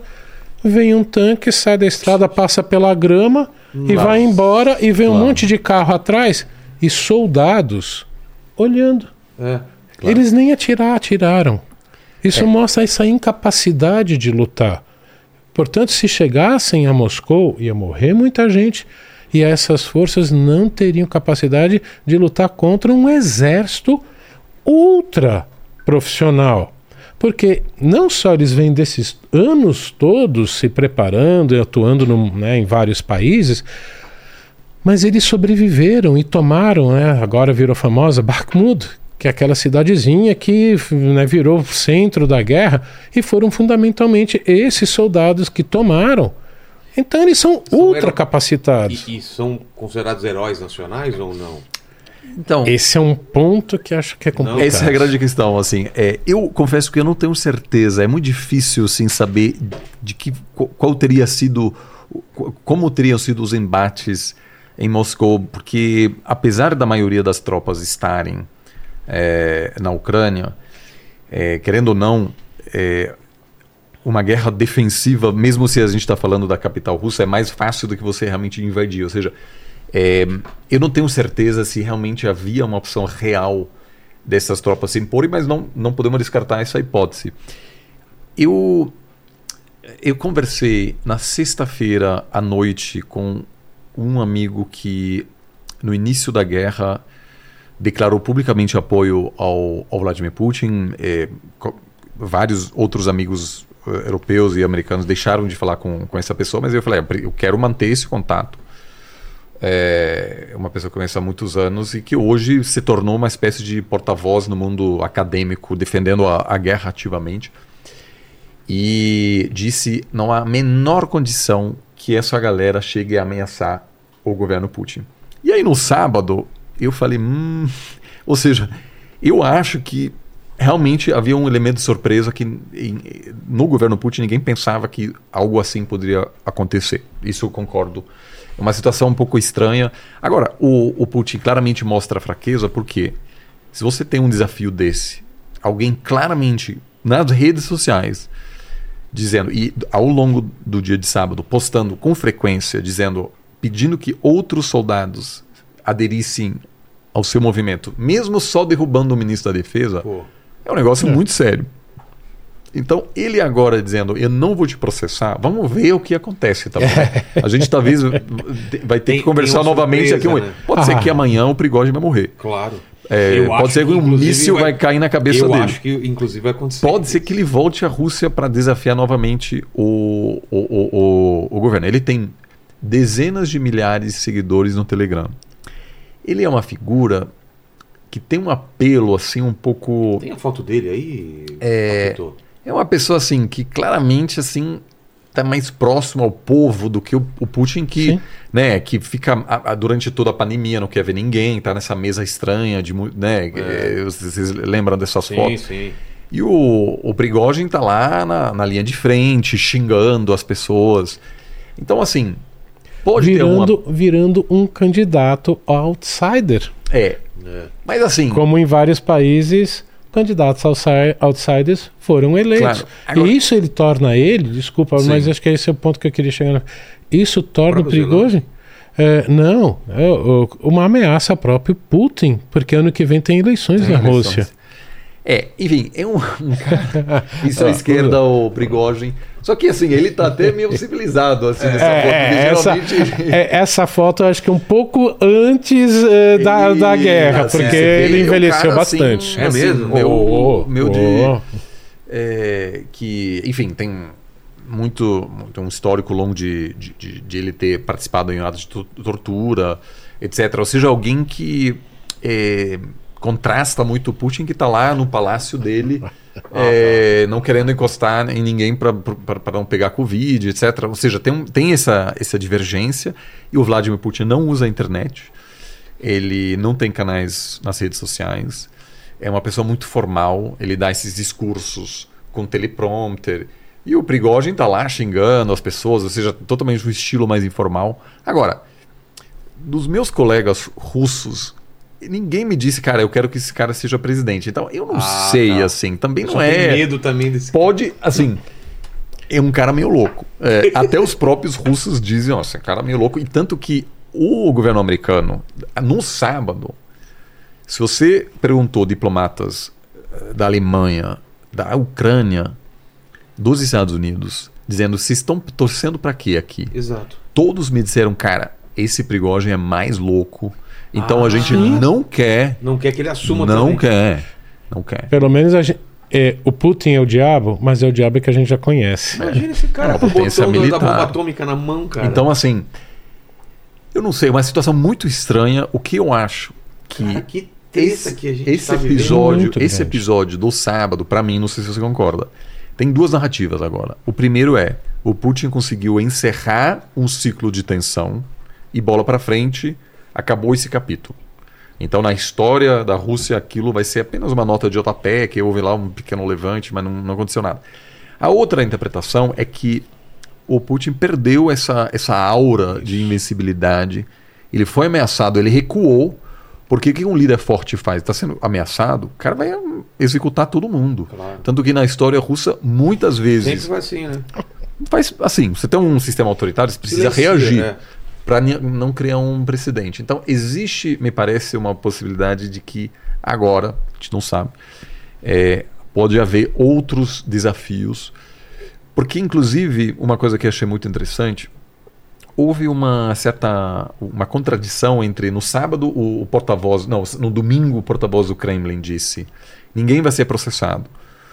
Na segunda-feira, o Vladimir Putin faz uma, uma fala à nação e diz: os responsáveis serão levados à justiça. Mas o Prigozhin não. Ou seja, não está muito claro agora. Que... Não. Eu acho É, que tá houve muito aí ainda uma, uma Eles negociação interna. E eles estão perdidos. É, agora, pode, eu acho que o, o Vladimir Putin ainda pode se manter no poder por um bom tempo, assim, porque você desafiar ele ainda carrega, traz um risco enorme. É, é, né, uma situação pouco clara. E a grande questão para mim é de que forma as tropas russas na Ucrânia vão se comportar sem o apoio de Wagner. Eu acho que a curto prazo não vai ter muita diferença. Não queria até também ouvir o que você acha. Eu acho que a médio prazo pode afetar a moral dos soldados, porque a última coisa que você quer é morrer numa guerra inútil É. que não tem sustentação na, na, na- na opinião pública. Então, muitas vezes, mesmo em regimes autoritários, o apoio público é fundamental. E na, no- na guerra russa contra a- o Afeganistão, o governo russo começou a sentir muita pressão quando a população começou a dizer: por que o meu filho está morrendo no Afeganistão? A gente está lutando para quê? Esse é um ponto que É, eu queria. E isso eu acho que vai ser crucial. E eu não tenho certeza, eu confesso, eu realmente não sei. E eu agora, amanhã, vou li- ligar de novo para o Dmitry, que é um, esse colega pro-Putin, e dizer: você continua apoiando? Você acha que sua família continua apoiando? Porque uma coisa é você arcar com custo econômico para uma guerra que faz sentido para você. E a outra coisa é você achar que aquela guerra é inútil. Tipo do Vietnã para os Estados Unidos. Exato. Esse é o ponto que eu queria chegar. Não é? É, Dmitry, é, um intelectual. Sim. Portanto, Escritor um, e tudo um- assim. um russo caucasiano branco. Sim. Por que, que eu estou falando isso? É, quando ah, as Forças Armadas russas não conseguiram tomar Kiev e perderam, perderam ali feio, o Putin teve que fazer aquela convocação geral. Fundamentalmente, quem foi convocado? É, os, os russos não russos brancos caucasianos, porque isso é uma das coisas que muita gente aqui não imagina que Rússia é tudo, né, igualzão, tudo, né, aqueles gigantão, blá. não. A, a Federação Russa, que inclusive é o nome oficial do país, a Federação Russa é formada de várias etnias. Então, o que está aparecendo, e lógico, nunca em dados oficiais, porque o governo russo não publica isso, fundamentalmente quem foi convocado para a guerra são justamente esses russos não branco-caucasianos. E quem está morrendo em grande quantidade são esses não russos brancos, não, não russos brancos caucasianos. E isso começa a gerar é, é, um problema interno. Por quê? Diferentemente da União Soviética, é, na guerra do Afeganistão, que os meios de comunicação eram totalmente controlados pelo Estado, hoje em dia tem essa porcaria aqui chamada né, telefone celular e as redes sociais, É. que o soldado tá lá na linha de frente Claro. e tá sabendo o que que tá acontecendo em tudo, casa. né? As pessoas ficam sabendo eh, o que está acontecendo, porque apesar eh, de não ser essa grande censura, tudo, os meios de comunicação, a todos aqueles que eram críticos ao governo Putin, fecharam ou ficaram quietos. Porque se não eram presos, quem falava estamos em guerra, 15 anos de prisão. Então, eh, você tem uma, uh, um, uma, uma falta de sintonia entre o que aparece no noticiário, principalmente esses grandes canais de televisão, e o que rola nas redes sociais. Isso daqui, como você está falando, a gente está acompanhando literalmente, né? A primeira que, guerra que a gente vê, uma guerra de trincheira na primeira pessoa e não é videogame, é literalmente é, um soldado, né? Tá aparecendo muito isso aqui com, com vídeos de soldados ucranianos. É, você, a população está sabendo disso. E, segundo o Prigozhin, morreram muito mais soldados do que os números oficiais. É. Muito é. mais. E, portanto, quanto tempo essa população vai continuar ok, isso tranquilo? Segundo, é, que você estava falando lá atrás da, da economia russa que vai sofrer muito, vai também sofrer muito porque aqueles jovens russos é, mais é, ligados a uma economia moderna, portanto, é, tecnologia da informação, esses praticamente todos fugiram para justamente fugiram do país, saíram para fugir dessa convocação geral. Eu li não faz muito tempo que se calcula entre um milhão e um milhão e meio de homens numa idade produtiva, jovens, que saíram do país. Ah, mas o que, que é um milhão, um milhão e meio? É, principalmente um milhão, um milhão e meio dessa, claro. dessa elite intelectual, classe média, ligada nessa economia mais moderna, isso tem um impacto muito grande.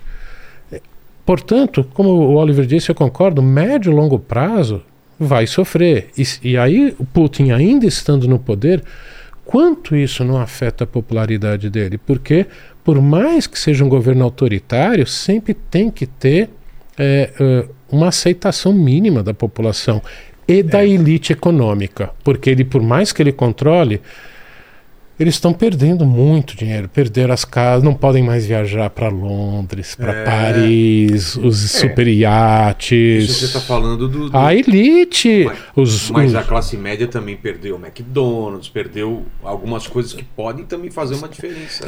Estão é, entrando não. agora, estão entrando agora via principalmente Turquia, Armênia uh, Azerbaijão, ou seja, todos os eletrônicos, tudo estão é. entrando. Só que qual é o detalhe? O governo russo está indo lá e pegando um monte desses para quê? Pegar os microchips para fazer míssil.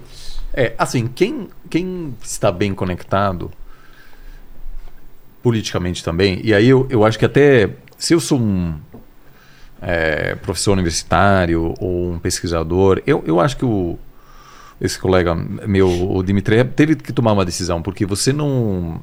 Se você é escritor é, intelectual público na Rússia hoje, ou você sai ou você vira pró-regime. Assim não tinha é, jeito. Não Ele, inclusive, jeito. tem um passado é, de ter criticado, inclusive o Vladimir Putin. Quando começou a guerra, começou, aumentou a repressão, você tem que tomar uma decisão.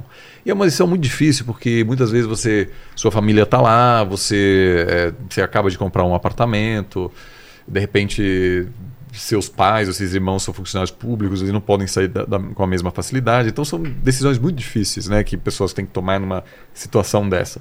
É, quem tem alguma grana, né, a Turquia está aberta, lá você pode comprar seus produtos, etc. Se você tem boas conexões políticas, nenhum filho da elite hoje está no fronte ou seja, é, é. tudo negociável também, claro. assim, a partir de um certo. de uma. De uma né, é, diferentemente do Brasil, é realmente muito vantajoso você pelo menos conhecer alguém nos ministérios relevantes, etc. Isso tudo faz parte, assim. É, agora, você tocou num ponto importante. É claro que são os mais pobres que estão lutando. Isso, aliás, nos Estados Unidos é igual, né? Guerra do Vietnã. É, Guerra do Vietnã, quem morreu lá é, não foram assim. Obviamente teve algumas pessoas das elites, mas acima de tudo, a população realmente é, pobre, pobre, que é, tentou aproveitar da guerra, inclusive, para fazer faculdade, etc., né, que são programas nos Estados Unidos para incentivar que uma pessoa jovem é, se junte às Forças Armadas, é. para depois dizer, olha, aqui você tem uma chance de fazer faculdade, né, o GI Bill, essas coisas. É, então, isso sim está acontecendo. Ao mesmo tempo, essas pessoas também não são politicamente influentes. E se você vive em Moscou, você pode ter a impressão de que a Rússia de fato é um país só de brancos, né? É. Então você precisa viajar pelas províncias é, e, e para perceber que existe toda essa diversidade étnica, etc. No, no Cáucaso, por exemplo, tem uma população muçulmana grande. Chechnya, principalmente. Chechnya, na, na Sibéria, por exemplo, a, a Rússia sempre lutou para integrar esses é, grupos é, é, perto da Mongólia, perto do Pacífico, que, que são muito diferentes. O Shoigu, por exemplo, é, vem de uma cidade perto da China. É, e é interessante porque a identidade nacional russa tem um elemento ambíguo que é meio ocidental, mas também tem um lado não ocidental. É, teve a origem da né, mística assim da civilização russa é na Ucrânia, né? O, a, o, os russos de Kiev, assim, ou seja, Kiev tem uma conotação assim importante na narrativa nacional é, russa, apesar de que os ucranianos certamente hoje não concordam com isso, né? Se consideram um país independente. É, é, as grandes lideranças, eu diria, o Peter o Grande, a Catarina Grande. A Catarina foi uma alemã, na verdade, que, que tirou o marido para governar e quis ocidentalizar a sociedade russa. E a elite sempre foi muito ocidentalizada. Então, quando no, é, o Napoleão invadiu é, a Rússia, a elite russa falava francês. Então os caras falam, meu, o que está acontecendo aqui? A gente, a gente é ocidental também, aí vem o cara. Só que, a, a, vamos dizer, o povo russo obviamente não participou dessa ocidentalização, em parte porque a Rússia, diferentemente dos outros países europeus, por exemplo, não aboliu é, de fato a escravidão. É, na verdade, a, os Estados Unidos e a Rússia foram os, os últimos países é, do norte global a abolirem a, a escravidão, né? os, os, Estados Unidos depois da, da, Guerra Civil, mas a Rússia meio que para inglês ver, assim, né? Você teve na prática ainda pessoas com poucos direitos. E isso acabou também produzindo um atraso econômico, porque você não consegue ser uma, um, um país é, de, alta, de renda média ou alta, é, renda alta tendo pessoas que não conseguem frequentar escolas, etc. Né? Então teve, teve sempre esse problema. E até essa questão de levar capital. Né? O, o Peter o Grande levou a capital de Moscou para São Petersburgo, criou São Petersburgo. Por quê? Porque era uma cidade mais próxima da Europa, é, contratou um monte de, de intelectuais, técnicos é, europeus para modernizar a, a administração russa. Mas, ao mesmo tempo, é, por vários séculos da, da história russa, é, os que ocupavam e dominavam eram os, os mongóis, né, que claramente traziam outras, uma, uma, outra influência. E aí vem essa questão dessa preocupação permanente de não ser aceito como um, um integrante pleno da sociedade europeia. É, teve a, a, a depois da, da invasão de Napoleão a Rússia brevemente fez parte né, da Santa Aliança para preservar a antiga ordem é, europeia e de repente naquele momento no século XIX realmente foi considerado pela elite europeia como mais uma potência europeia. É, só que depois, durante a partir da Segunda Guerra Mundial, é, não, a, partir, na verdade, da, da Revolução Bolchevique, os europeus falaram: peraí, a gente, vocês claramente estão indo para outro caminho, a gente não quer. Né, vocês, vocês tentaram afastar a influência russa, inclusive. Depois da Segunda Guerra Mundial, sob é, Stalin, isso tem um afastamento entre as sociedades europeias e a, a, a, sociedade russa. E depois do fim da Guerra Fria, e, e isso eu acho que foi um grande erro por parte dos é, do Ocidente de não realmente abraçar a Rússia plenamente gerou esse mal-estar profundo entre os russos de, de ter sido traído, de não ter ser, ser, reconhecido como grande potência. Eu lembro que um detalhe que nos Estados Unidos ninguém percebeu, Obama na campanha de contra o Romney em 2012, ele o Romney num debate presidencial que estava desafiando Obama durante a reeleição disse: "A nossa maior é, ameaça na política externa é a Rússia. E Obama riu ao vivo na televisão e falou assim: a Rússia? A Rússia é uma potência regional, meu amigo. Nossa. Aquilo virou uma notícia muito grande na Rússia. assim, Claro, as pessoas porque- falam, cara, o cara tá rindo da gente. É uma afronta, né? É uma afronta. É, é realmente uma afronta. Então, assim, eu acho que isso, obviamente, foi utilizado pelo Vladimir Putin para dizer: ó, Olha o que a gente se tornou, né? a gente virou um Uma anão piada. diplomático. Então, assim, essa, essa- esse passo de, de tentar invadir, de, de, eh, tentar ocupar a Ucrânia também eh, ativou algo na população russa no sentido de agora eles vão espetar a gente de novo. E tudo indicava que ia ser um triunfo diplomático. Eu até hoje acho que se os russos tivessem prendido o Zelensky rapidamente e há que relatos eles que tentaram. quase deu certo. Tentaram? Tentaram. Eu acho que hoje, vamos supor, o Zelensky preso na primeira semana da guerra, caído. talvez hoje a situação caído. seria Seria outra e outra. o Vladimir Putin seria entraria de fato na história como o cara que, que E trouxe essa- e essa a, a Ucrânia de volta. Eu não sei se eu posso falar disso agora, a gente deixa pra depois, mas me espanta também essa, essa, essa, esse posicionamento. Eu entendo, mas o posicionamento do Ocidente, principalmente dos Estados Unidos, de não se envolver, de só dar armas. De... Por quê? Porque é, o- é o medo da bomba atômica mesmo. Porque Não se envolve. facilmente o Ocidente, pelo que a gente tá vendo da Rússia. Não se envolveu oficialmente, né? Então, mas Forças especiais americanas, britânicas, Então, mas o- francesas, alemãs estão É. lá. Mas, mas se, se houvesse uma força em conjunto, derrotaria a Rússia muito facilmente. É que é- Aí com é- armas nucleares não- Aí, É, não aí dá não, pra dá, usar, né? não dá. Pra Eu, Uma- eu, uma- e eu acho que eu acho que o Putin daria essa resposta, com certeza, né? Se tivesse um ataque Eu acho que não- declarado. Eu acho que não dá pra saber, porque a partir desse momento você tá numa situação de destruição mútua. É. Então, eu acho que você nem quer chegar perto dessa situação. Putin quer entrar como é, um desses, né, um, um dos grandes líderes russos da história, principalmente de ter retomado a Rússia, essa grandeza. Ele quer entrar para a história como aquele que acabou com a mãe Rússia? É.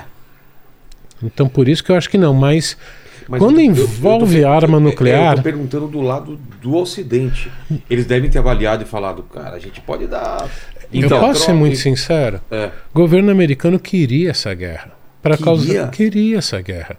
O presidente Biden teve três chances de conversar diretamente ele com Putin e eh, o secretário de Estado Blinken com o Sergei Lavrov, que é o ministro das Relações Exteriores da Rússia, três vezes entre dezembro e fevereiro.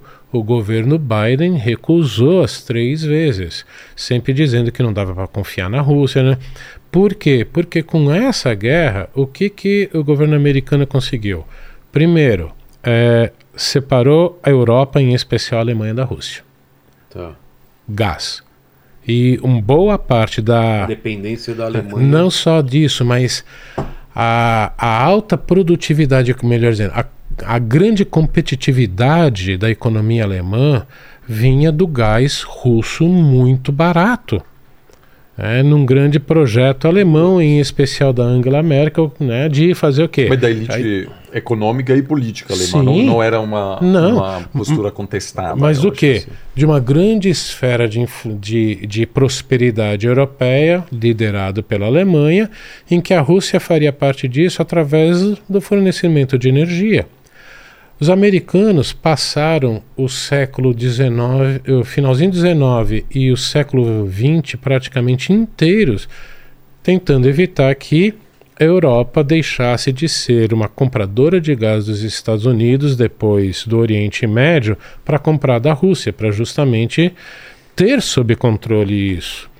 Quando começam a comprar a partir dos anos 80, ainda na União Soviética, os americanos não conseguiram mais bloquear isso, foi perdendo essa influência. Então, com essa guerra, o que, que os americanos conseguiram? Agora eles não dependem mais, eles se afastaram da Rússia, eles estão agora voltar a ser dependentes da gente e do Oriente Médio, que ainda é uma zona de influência americana, na grande maioria. Segundo, eh, joga a economia russa nessa guerra e nessa, nesse problema de médio e longo prazo que causa todos esses problemas que a gente já conversou aqui. Eh, terceiro, eh, a gente consegue unir esse Ocidente contra essas autarquias. Porque o que, que Xi Jinping e Putin diziam? O Ocidente é decadente, o Ocidente não tem vontade de lutar. O que, que eles fizeram em 2014 quando tomamos a Ucrânia? Nada. É. Então, A Crimeia sendo uma península é, ucraniana onde há uma base militar russa, tem uma relevância é, gigantesca. é, e mas que de fato em 2014 foi É, então, anexada, invadida e, a, e naquele momento houve sanções ocidentais para inglês ver, mas não houve uma vontade da elite é, econômica europeia de realmente cortar os laços como está acontecendo agora. E, e tem uma questão importante que é quando a Rússia invadiu a Ucrânia, inicialmente, eu lembro daquela noite, é, a elite europeia não quis é, enfrentar a Rússia naquele momento. Então, eu, assim, obviamente tem grupos também que discordam entre si nos países, né? Então, a gente, eu acho que é, é sempre importante também lembrar, é, tem grupos que querem algo, tem outros grupos que querem outra coisa. Então, por exemplo, no é, no- nos, nos anos 80 houve a USAID, por exemplo, um grupo de é, uma agência de desenvolvimento dos Estados Unidos treinando é, agricultores é, na Nicarágua para adotarem certas técnicas, etc. E esses mesmos agricultores foram depois assass- assassinados por é, grupos na Nicarágua é, é, que usavam armamentos da CIA. Ou seja, também há brigas dentro de governos É. é, e divergências internas.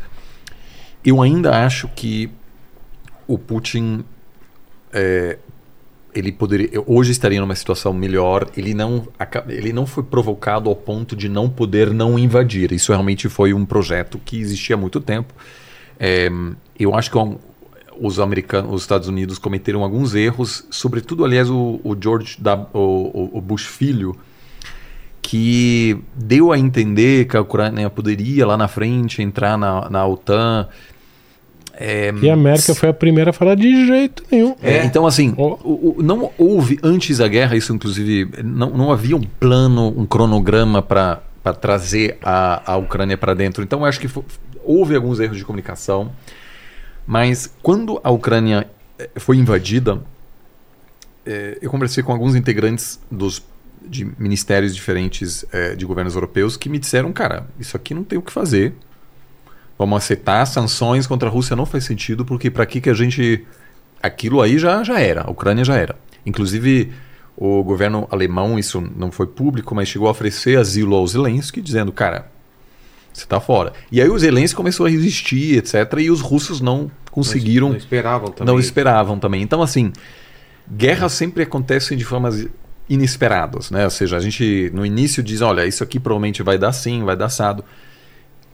É, em, 2000, e- é, em 1905, é, o, o, o Tsar Nicolas o, o, o- o segundo, ele é, enviou toda a frota do Báltico da Rússia para o Japão, para a guerra contra o Japão.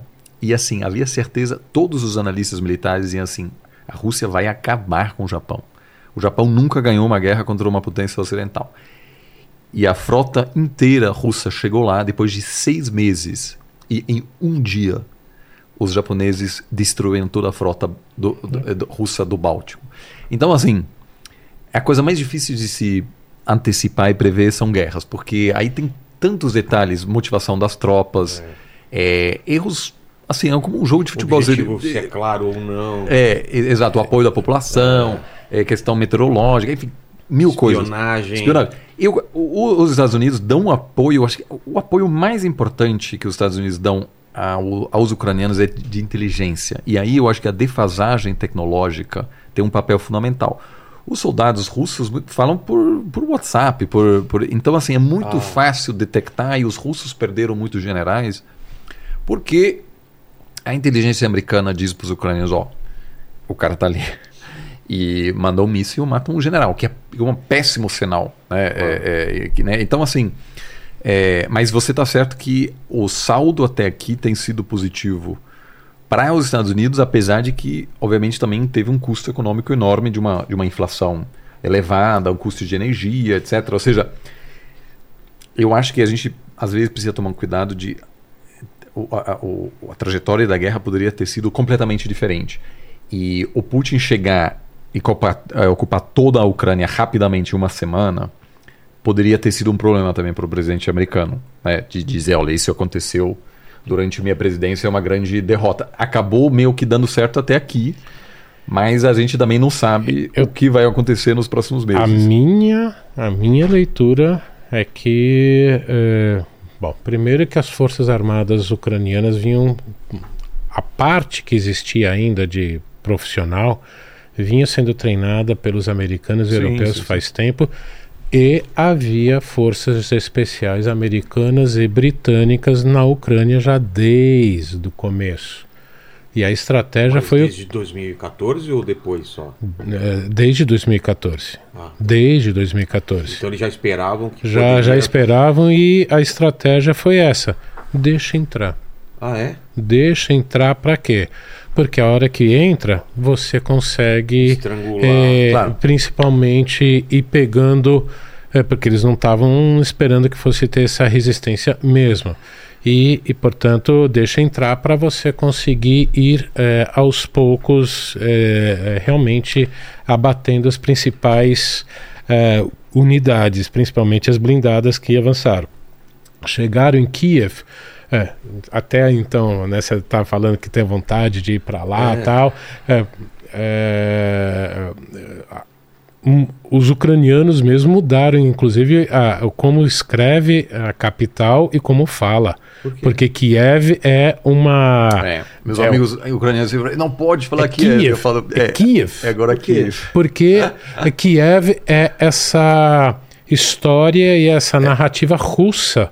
Nós somos ucranianos. Kiev. Kiev. É. É, isso. É, é, é K-Y-I-V e não K-I-E-V. É. Tem... Até isso. Olha Até só. isso, porque é. nacionalismo ucraniano cresceu demais. Claro. Então, é, os americanos estão lá desde o começo e continuam agora. E não só a inteligência, olha, mas todo o sistema de, é, vamos dizer assim, é, é, administração da guerra. Porque guerra, de novo, Clausewitz, é, é, quando começa a guerra, o que ele chamou de a grande névoa da guerra, porque você não sabe tudo o que está acontecendo ao mesmo tempo. Nesses 20 anos que os americanos estavam em guerra no Afeganistão e depois no Iraque, eles desenvolveram uma capacidade sistêmica é, de computação é, de conseguir manejar uh, e administrar dados em tempo real. E que isso faz uma diferença no campo de batalha gigantesco. Né, como a expressão, né, lift the fog of war, ou seja, você consegue levantar essa neblina da guerra e enxergar tudo o que está acontecendo. É essa parte da chamada é. inteligência que tem conseguido é, realmente não só evitou a derrota, mas vem permitindo que os ucranianos é, retomassem o, o, território que eles retomaram ali no, no fim do ano passado, né, principalmente Kherson, no, no, no sul, e estão avançando. Eles estão aos poucos avançando. E aí volta aquilo lá que o Oliver falou soldadinho que está lá na frente, que foi convocado, que não é um soldado profissional. É, tá acontecendo isso tudo em casa, lá tal, e começa a sentir que está perdendo. Qual a vontade de lutar? A gente é. não sabe isso. Moral, Por isso né? que eu falei, é, é a moral. Né? Pode chegar um ponto em que realmente você perca isso e uh, o exército russo pode deixar de funcionar como um exército, não responder mais à hierarquia. Isso pode. É um cenário é, mais provável? Ainda não acho. Mas dependendo do que pode acontecer, porque, de novo, Putin paranoico. Já, é. Se ele já era, agora, agora tá vindo é. mais ainda. O que, que vai acontecer? Dele, né? Total. Eu, eu acho que há, há duas questões adicionais para ver o que, que pode acontecer. O primeiro é: temos eleições também nos Estados Unidos, né? É, que é uma situação estranha, assim, porque tanto o presidente quanto o líder da oposição, Donald Trump, tem com altíssimas taxas de rejeição. É, eu acho que o Biden cometeu um grande erro ao é, dar à vice-presidente um portfólio que não permite que ela possa brilhar. Na verdade, a área onde você menos pode brilhar é a América Central. E ela recebeu esse portfólio por quê? Porque são países que estão passando por uma dificuldade enorme e o custo disso, e isso produz um custo para a situação política interna, uma crise migratória permanente.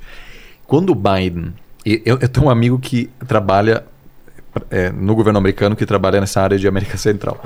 Ele me ligou e falou assim, isso logo no início do governo Biden, ele falou assim, cara, a Kamala Harris vai ter que cuidar de, de América Central. Isso quer dizer que o Biden vai querer se reeleger. Desde o primeiro dia. Por quê? Porque aquilo não tem solução. Ou seja, daqui a 50 anos. Tem muitas outras coisas. Você pode dar ao seu vice-presidente, à sua vice-presidente, outras questões que te permitem, por exemplo, inaugurar obra toda hora, ou cuidar de hum, um, aquele programa Moonshot assim para curar o câncer. É, você basicamente permite que o seu vice-presidente possa brilhar na TV todos os dias. América Central não tem jeito. Esquece.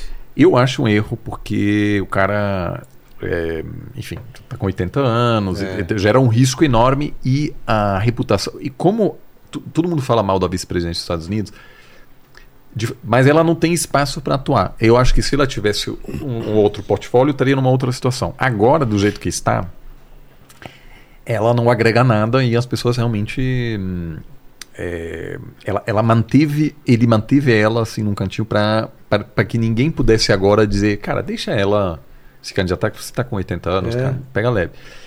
Então ele manobrou dessa forma. Mas era um péssimo, um, um candidato muito ruim.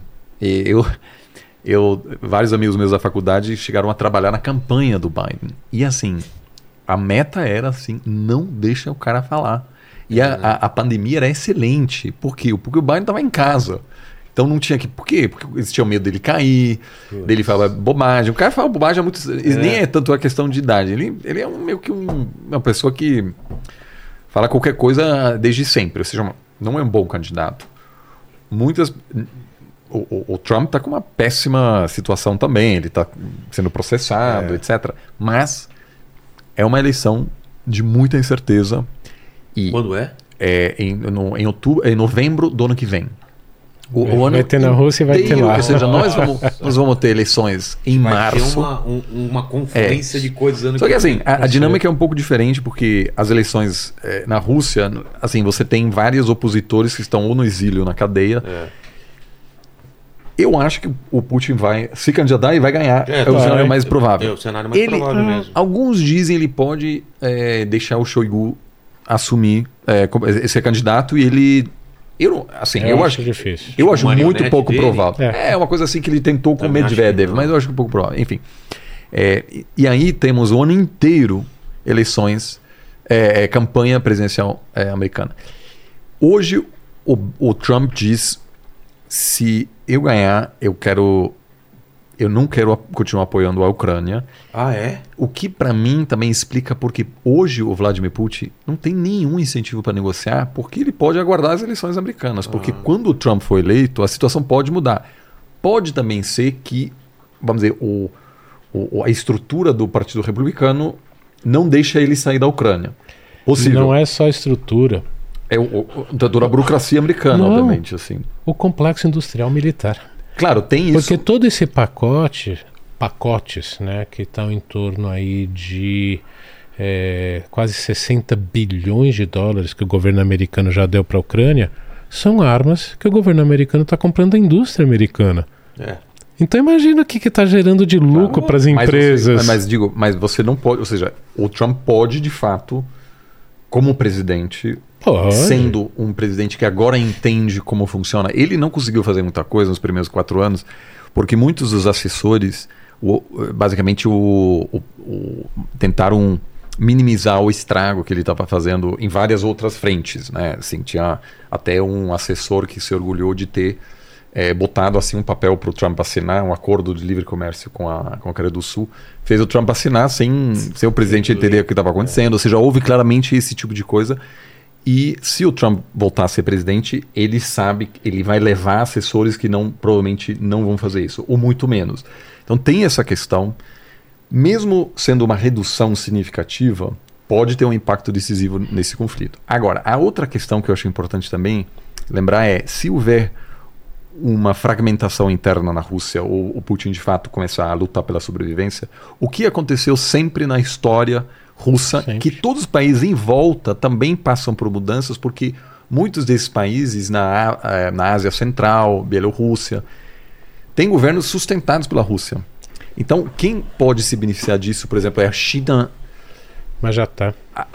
Pegando aos poucos, é, aumentando sua influência é, no Cazaquistão, é, no Uzbequistão, é, etc. Essa era uma questão que eu ia trazer aqui, é. né? A China, como a China está esperando, ela não se envolve muito.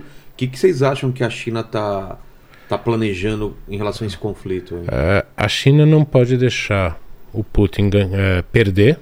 É? Não pode, porque, porque é o maior, é o maior é parceiro. Aliança, é. é o maior parceiro da China hoje.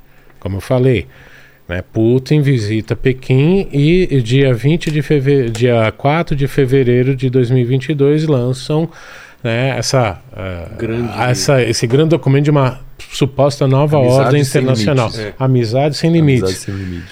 E aí eh, o maior parceiro perde? É. Não dá. Uh, a China tomou um susto muito grande, assim como os russos, assim como todo mundo, uh, a exclusão financeira que o Ocidente fez da Rússia. Então, não. Financeira? Ninguém no, no, no Swift ninguém imaginava isso que ia acontecer. Não. É não, mesmo? Não. Eu, eu lembro de um debate com. Nunca foi feito isso. Não. Foi feito com países menores. É, ah, tá, tá. Para quem não, Mas não, não acompanha, economia... Swift é um, como se fosse uma rede de WhatsApp entre bancos para poder é, uma rede Saiu global da... de bancos para viabilizar é, transações. É, transações com... Hoje em dia não é rede de, de WhatsApp, é rede de Pix. Rede de Pix, é, né? exato. Pix para cá, é que isso. É engraçado que qualquer pessoa, aliás, que chega aqui no Brasil, dos Estados Unidos, da, da Europa, os caras olham isso e falam: gente do céu, eu nunca vi isso, é muito legal. Não do tem. Não é tem. muito existe, avançado. Não existe. Não é existe. muito legal. Muito. O Brasil nesse sentido tá é muito assim, fácil, né? É, Nossa, é. Não, não. É Lembra uma... como era antes? É, Na Jesus. É, enfim.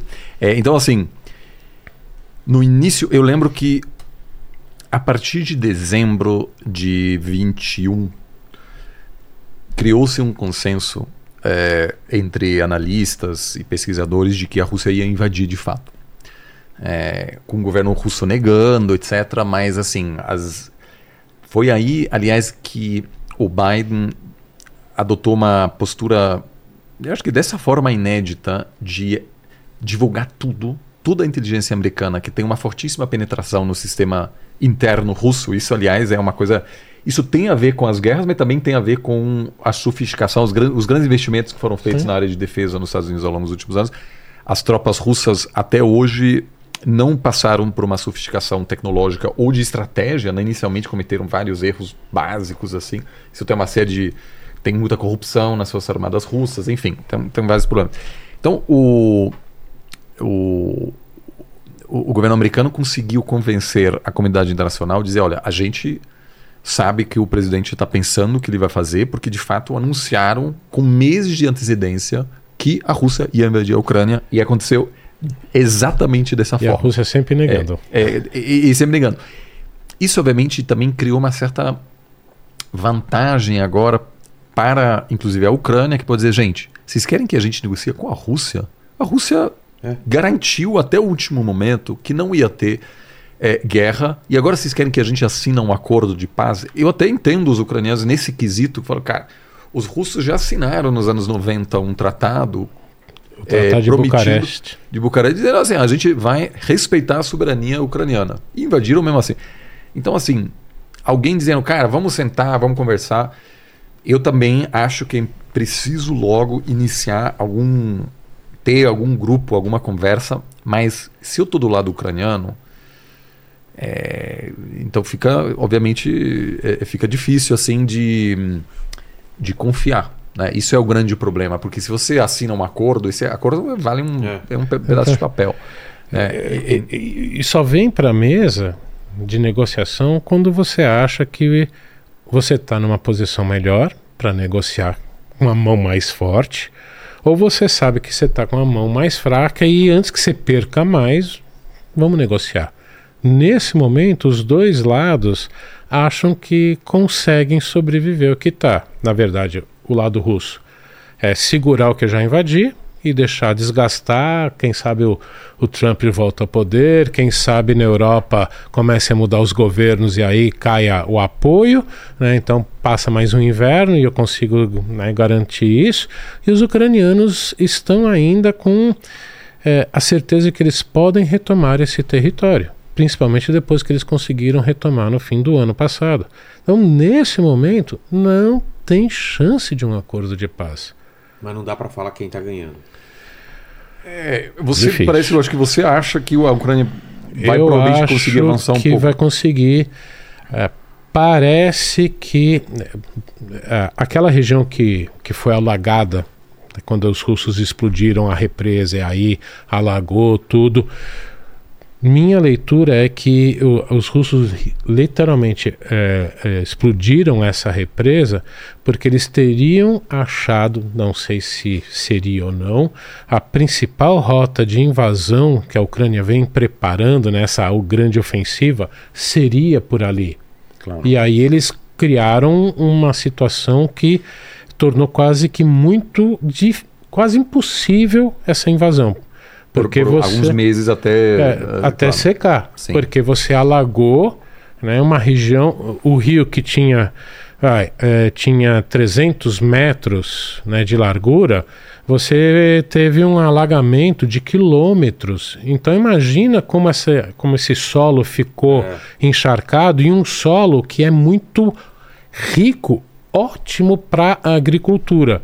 Só que para um tanque Vira uma- pesado Sim. passar, ou para você mesmo caminhar como soldado, ainda mais depois de um alagamento, fica praticamente impossível. É, algumas notícias já na semana passada eh, deram de que tropas ucranianas eh, teriam já atravessado em alguns pontos. E aí é justamente ali da região de Kherson que chegaria mais rápido ao Mar de Azov e cortar toda aquele pa, a- a- aquela, aquela área que a Rússia ocupou. Então, Será que a gente tem um mapa É, desse, da é, ocupação aquele- que ele é, procura lá pra colocar? É, a então, sim. Coloca A, como... a- a Crimeia, assim, eu, eu a- da ainda acho que. é, é, a- a- é, da Crimeia que ele ocupou na Ucrânia Mas você consegue achar e que é toda essa região aí que eles conseguiriam cortar. Se eles conseguirem cortar isso, principalmente é, conseguir continuar defendendo a Crimeia, vai ficar difícil para a Rússia. É, para mim, é, a estratégia que eles que eles estão que vão, vão seguir. Receberam equipamento militar, receberam treinamento, começaram a receber, por exemplo, né, mísseis de cruzeiro eh, britânicos eh, eh, de um alcance maior. né, é, bem, bem aí Vamos essa lá, região. entender aí. Tá Crimeia aqui, Rússia. Isso, tá vendo ali Melitopol, Zaporizinha ah, e, e ali Donetsk. Então, eh, e Isso tá- Kherson à esquerda ali, Cadê? Kherson mais à esquerda. Ah, tá, tá. Então, Kherson, os ucranianos já conseguiram recuperar no fim Ah, do é? ano passado. É, isso na verdade é um mapa é, Do da, primeira fase é, da Rússia. A, a, é, a Ucrânia não, não está tão próxima ao Mariupol. Isso. Esse mapa é, na verdade, logo depois da tomada russa de Mariupol. É, mas a partir do momento, né, Gunter, que você está dizendo, se os ucranianos chegarem no Mar de Azov, que é a direita da Crimeia, é, a situação da Rússia, da Rússia pra- fica muito complicada para abastecer- defender. Deve ser essa a estratégia, então. sim, sim. deve ser. E aí você tem é, essa população que ainda está motivada, que está perdendo gente pra caramba. É. Tá morrendo ucraniano pra caramba, gente. É, é, é, é, os vídeos que estão saindo assim é, é, é, é literalmente é, a Primeira Guerra Mundial, uma guerra de trincheira, que foi famosa, todo mundo acho que já deve ter lido, ouvido. É uma guerra de um filme, trincheira. aliás, muito bom. é, recente agora chamado Nada de Novo no Front. No É, Front. que é muito. é, Muito- você você já assistiu? Assistia Sim. demais, é muito. Sim. Então, mas está praticamente isso com um equipamento mais moderno. Então, apesar disso tudo, os ucranianos ainda estão dispostos. Porque foi aquilo que eh, um, um, um representante do governo ucraniano, agora não estou lembrando qual, acho que não foi o ministro das Relações Exteriores, falou para o Celso Amorim, que é o assessor especial do presidente Lula, quando ele visitou lá Kiev. É, se invadissem a Amazônia, vocês negociariam? É. É simples. Então, Eu- então claro, é, eles pra entender como que o para povo tá entender sentindo, é né? aquilo que o ucraniano está sentindo. Nosso território foi. Você quer que agora eu pare para negociar e esse cara que não respeitou nenhum acordo, que me atacou e invadiu, ele fica com território? É, eu, eu concordo. Assim, é, eu acho que, inclusive, a forma como o governo brasileiro conduziu essa questão produziu um desgaste muito grande, ao meu ver. Teve um custo eh, Ele- diplomático enorme. Mas ele foi obrigado a se posicionar assim Não. ou foi de graça? Então, isso, graça. Ah, e- então, então, né? isso Tá para mim foi a primeira questão. Nem, hoje, eu acho que nenhum país consegue mediar, em parte porque os dois países não querem atualmente. Nisso, até o, o- o Lula está certo. Ele diz: olha, os dois países não querem negociar. Para o Putin é politicamente inviável você se retirar, inclusive porque se der muito errado, o, a, a Rússia, o, o- Putin pode entrar na história como um presidente que depois de anexar a Ucrânia teve que entregá-la novamente. Então isso Pior, obviamente né? para ele é péssimo, não dá. Para o, o- o governo ucraniano e para a população ucraniana, assim, isso não é, é, eu acho que aqui é, não, não aparece tanto assim. É, porque tem essa narrativa, ah, porque os ucranianos não aceitaram o- a, a ocupação russa para acabar logo com a guerra. A Rússia vem bombardeando alvos civis, eh, vem conduzindo também de forma sistemática abusos da população civil, de uma forma que a aceitação da presença russa em ter- território ucraniano para a população é inviável, porque, porque existe uma narrativa explícita de não só ocupar, mas de acabar com a Ucrânia. Né? É, é, ou seja, e, e há uma história durante todo o século XIX na Rússia de é, combater o idioma ucraniano em território ucraniano, de promover a cultura russa, ou seja, de fazer uma, de promover uma mudança cultural, e não há dúvida na Ucrânia de que isso seria a política. Então, é, é, por isso acho essa insistência do presidente Lula de querer negociar, eu acho que acaba sendo um pouco sem não há um não há é, é pouco plausível hoje que a Ucrânia ou a Rússia dissesse tá, tá bom vamos realmente sentar conversar porque do ponto de vista ucraniano um cessar-fogo não faz o menor sentido porque o que que acontece vamos supor que amanhã começou a cessar-fogo os russos vão Se consolidar é. nessa, nesse território e vão ter tempo para né, renovar suas tropas, fazer mais trincheira, etc. O tema vai sair do noticiário ocidental e que isso é fundamental. Os ucranianos precisam, isso tem sido assim realmente. Eles têm uma operação conseguiu. midiática, obviamente, sem aquilo não teria dado certo. Não. Eu falo com amigos na Alemanha, os caras acompanham a guerra todos os dias. É claro que é, é perto e realmente assim, se- os colegas da Polônia, nos Bálticos, eles têm medo da Rússia. Né? Eles querem, assim, ó, ontem a Alemanha anunciou que vai mandar 4 mil tropas de forma permanente para a Lituânia. E o governo da Lituânia pediu isso, não é uma a OTAN. A Alemanha está mandando isso. Não, eles assim, festejar, porque se sentem ameaçados. Então, se tem um cessar-fogo, o negócio pode sair da mídia e aí a pressão política para a continuação do envio de armamentos cai e a Ucrânia fica mais vulnerável, que é um país em colapso total, né? Ou seja, a, a economia ucraniana sofreu muito mais do que a economia russa, por enquanto. Né? Ou seja, está em colapso completo. Assim, né? Tem um, a Rússia perdeu muitas pessoas, mas a Ucrânia perdeu muito mais Muito e mais. muitas pessoas fugiram. Eu, na minha última viagem, agora, no, alguns meses para a Europa, eu, eu saí para jantar é, na, na Alemanha, num restaurante. um- meu badalado, assim, Quando em frente isso? tinha. um- Agora faz três meses. Ah, tá. E tinha em frente, assim, um monte de carro ucraniano e um monte de carro russo. Das elites, Nossa. entendeu? Então, assim, a Ucrânia também perdeu muita gente boa que está lá na Alemanha, que está nos Estados Unidos, etc. Porque se você teve, antecipou o que ia acontecer, É. você mandou seus filhos saindo do Claro. país. Hoje, homem não, não, pode, mais não sair. pode sair.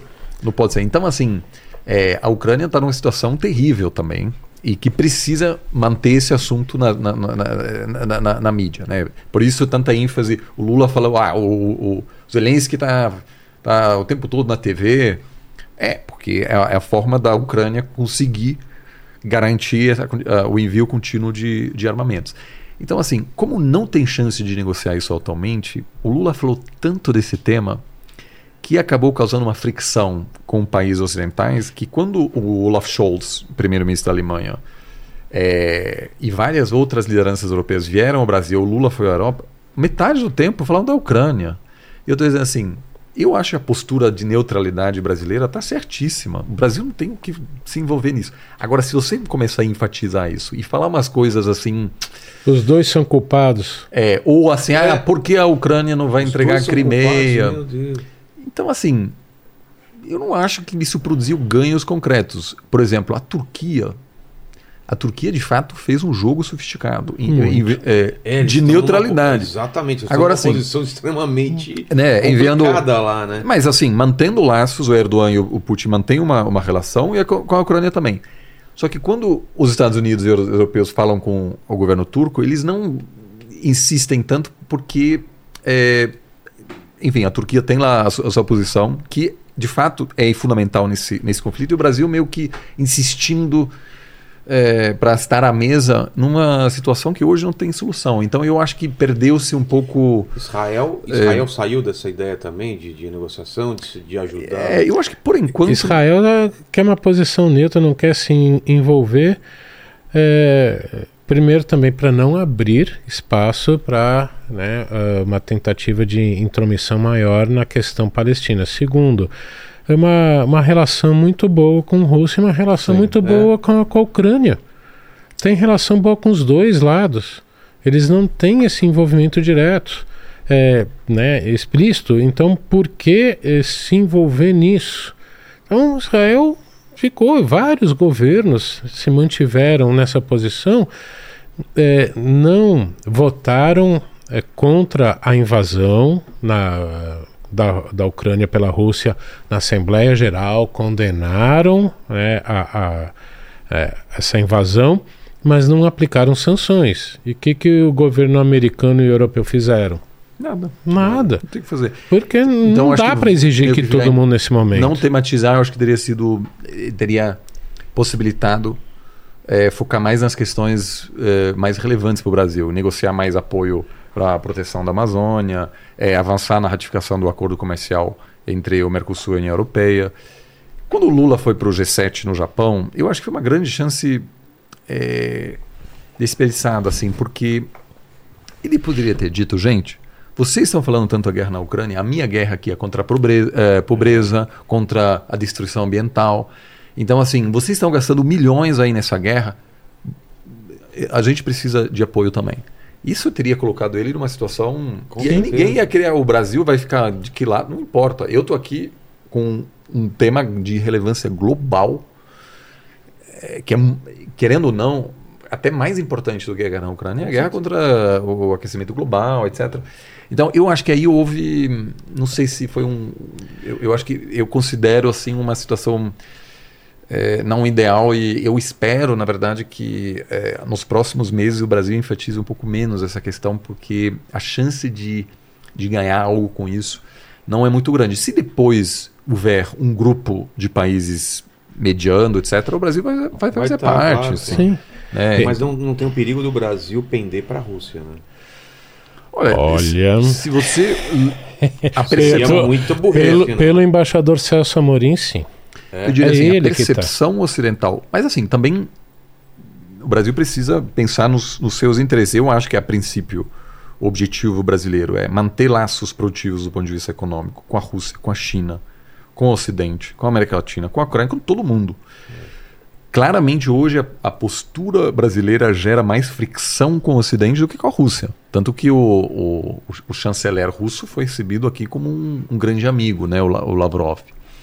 Tem uma coisa, só que Sim. acho que é, em diplomacia todos os gestos são importantes. Lavrov é assim é o braço direito do Putin em política internacional, tá desde o começo como ministro das Relações Exteriores do Putin. É, alguém que não fala uma palavra sem ter pensado muito antes e de forma a passar uma mensagem. Ele ter tirado uma foto, publicado é, que ele estava no avião e chegou é, de é, roupa esportiva em Brasília é para passar que mensagem? Que mensagem eu, eu tô chegando. Tô à vontade? Tô à vontade entre amigos. Ah. Em todas as viagens, ele sempre desembarcou de terno e gravata. Entendi. Mas para passar uma mensagem. Ou seja, eles também já. Esse é um ponto. Eles começaram a usar isso contra, né, a favor deles. Para quê? A Rússia não está isolada, tá vendo? O Brasil está com a gente? Eles é, estão usando isso? É. Não, ele disse. Passa essa imagem. Pensamos de forma igual sobre esse conflito, disse estando aqui. Agora, é, eu, eu, acho importante destacar assim: é, é, eu acho que o Brasil não deve se afastar da Rússia, porque é um fornecedor fundamental de fertilizantes. Dava para mudar. Dá, mas assim, não há ninguém. Assim, se, se o Brasil tivesse comentado essa questão com menos frequência eu acho que ninguém ia se impressionar ninguém. o Brasil para o Brasil ficar, é, fica de boa. Como e tem muitos Total. outros desafios para né, que, que, que, o país enfrenta. Então isso acho que foi um pouco talvez um ativismo excessivo, talvez porque hum, talvez lá na frente vai haver alguma mediação, mas por enquanto estamos longe, eu, longe disso. Eu, eu, o Oliver tem essa visão condescendente. Eu vejo de uma forma muito pior. Eu vejo é, tanto Amorim quanto Lula, em termos de mundo, até mesmo de política interna, estão com uma cabeça de mundo da década de 2000, com aquela visão de mundo ainda. E o mundo mudou muito. O Brasil mudou muito de 2000 para cá. Então. Como é, era esse mundo de 2000? É, 2000, a gente estava realmente é, começando a caminhar para um mundo multipolar, começando a é, querer desenhar o que veio a ser o, o BRICS depois, que você é, tinha outros países, e até mesmo a Europa, tentando se, né, se desvencilhar dos Estados Unidos. É, hoje, aí é um ponto que aí discordo do, do, do, Oliver, nós temos um mundo bipolar hoje em dia. Tá? China e Estados China Unidos. Estados Unidos. Rússia virou parceiro júnior da China. China hoje Quem dá as cartas, dá as cartas para a Rússia é a China. E a Europa, por ter aceitado essa guerra agora e estar dependente do gás americano e é, do Oriente Médio, tá, é, é, aceitou essa narrativa americana de que democracias contra autocracias é, tem pressionado outros países a tomarem posturas, reforçaram a OTAN, que estava moribunda. É, uma das poucas coisas que o Trump falou correto na vida foi dizer: ah, a OTAN está acabando. É. Por quê? Porque vocês não estão gastando nem 2% do PIB é, é, do seu orçamento na área de defesa. É, no início dos anos agora, 2010, 80% do orçamento da OTAN quem colocava os Estados Unidos. 80%! Então quem realmente está bancando os americanos? Agora, começando inclusive pela própria Alemanha, é, o Olaf Scholz anunciou um pacote de 100 bilhões de euros para modernizar as forças armadas uh, alemãs. Quando é que você imagina isso na é. Europa? Na Alemanha. Não, mas na Alemanha. é importante lembrar uma sociedade que, em função da sua história, tem uma algeriza profunda a qualquer gasto militar, é. que não gosta desse elemento militar na sociedade. Quando você né, na escola, por exemplo, o cara mais burro que estava lá no, no, no fim da sala provavelmente o único emprego que conseguia era o exército, porque ninguém queria. Era um negócio mal visto é, em função dessa, dessa história de, de ter passado por um, períodos de militarização da, da, da, sociedade. Então isso realmente é uma, uma mudança grande, eu, eu concordo. É, eu só acho que. E, e assim, eu, eu concordo que a situação para o Brasil hoje é muito mais difícil do que 20 anos atrás, quando o Lula foi presidente. Boom das commodities. Eu, é, é. Eu, eu trabalhei por um tempo como tradutor é, no Fórum Econômico Mundial. É, e meio que faz tudo lá, assim, é uma grande, é, um grande, uma conferência grande de lideranças do mundo empresarial, é, político, que se encontram uma vez por ano na Suíça, na cidade de Davos, para discutir as grandes tendências globais. E eu ia lá é, é, na, na, época que o Brasil estava crescendo a 5%, a 8%, etc. Era a bola da vez e havia uma, um mundo em que o Brasil tinha como fortalecer os seus laços com a China, com a Europa, com a Rússia, com, a, com, com todos os atores, os Estados Unidos, sem, sem que isso criasse uma fricção séria. Houve em 2010, quando o Brasil se tentou negociar um acordo nuclear com o Irã, alguma tensão com os Estados Unidos, mas era um mundo em que Bra... todo mundo queria ser amigo do Brasil e o Brasil podia, de certa forma, se aproximar de todo mundo e não tinha que tomar, fazer escolhas difíceis do ponto de vista eh, geopolítico. Agora, com a tensão forte entre um bloco Moscou, é, liderado por Pequim, que inclui a Rússia, de um lado, e um bloco ocidental, há, há, muito, mais, muito mais pressão. Né? Isso se manifestou muito na questão do 5G, da rede 5G, é. quando o Brasil tinha que tomar uma decisão se vai ou não vai utilizar a empresa chinesa de Huawei na construção da sua rede 5G.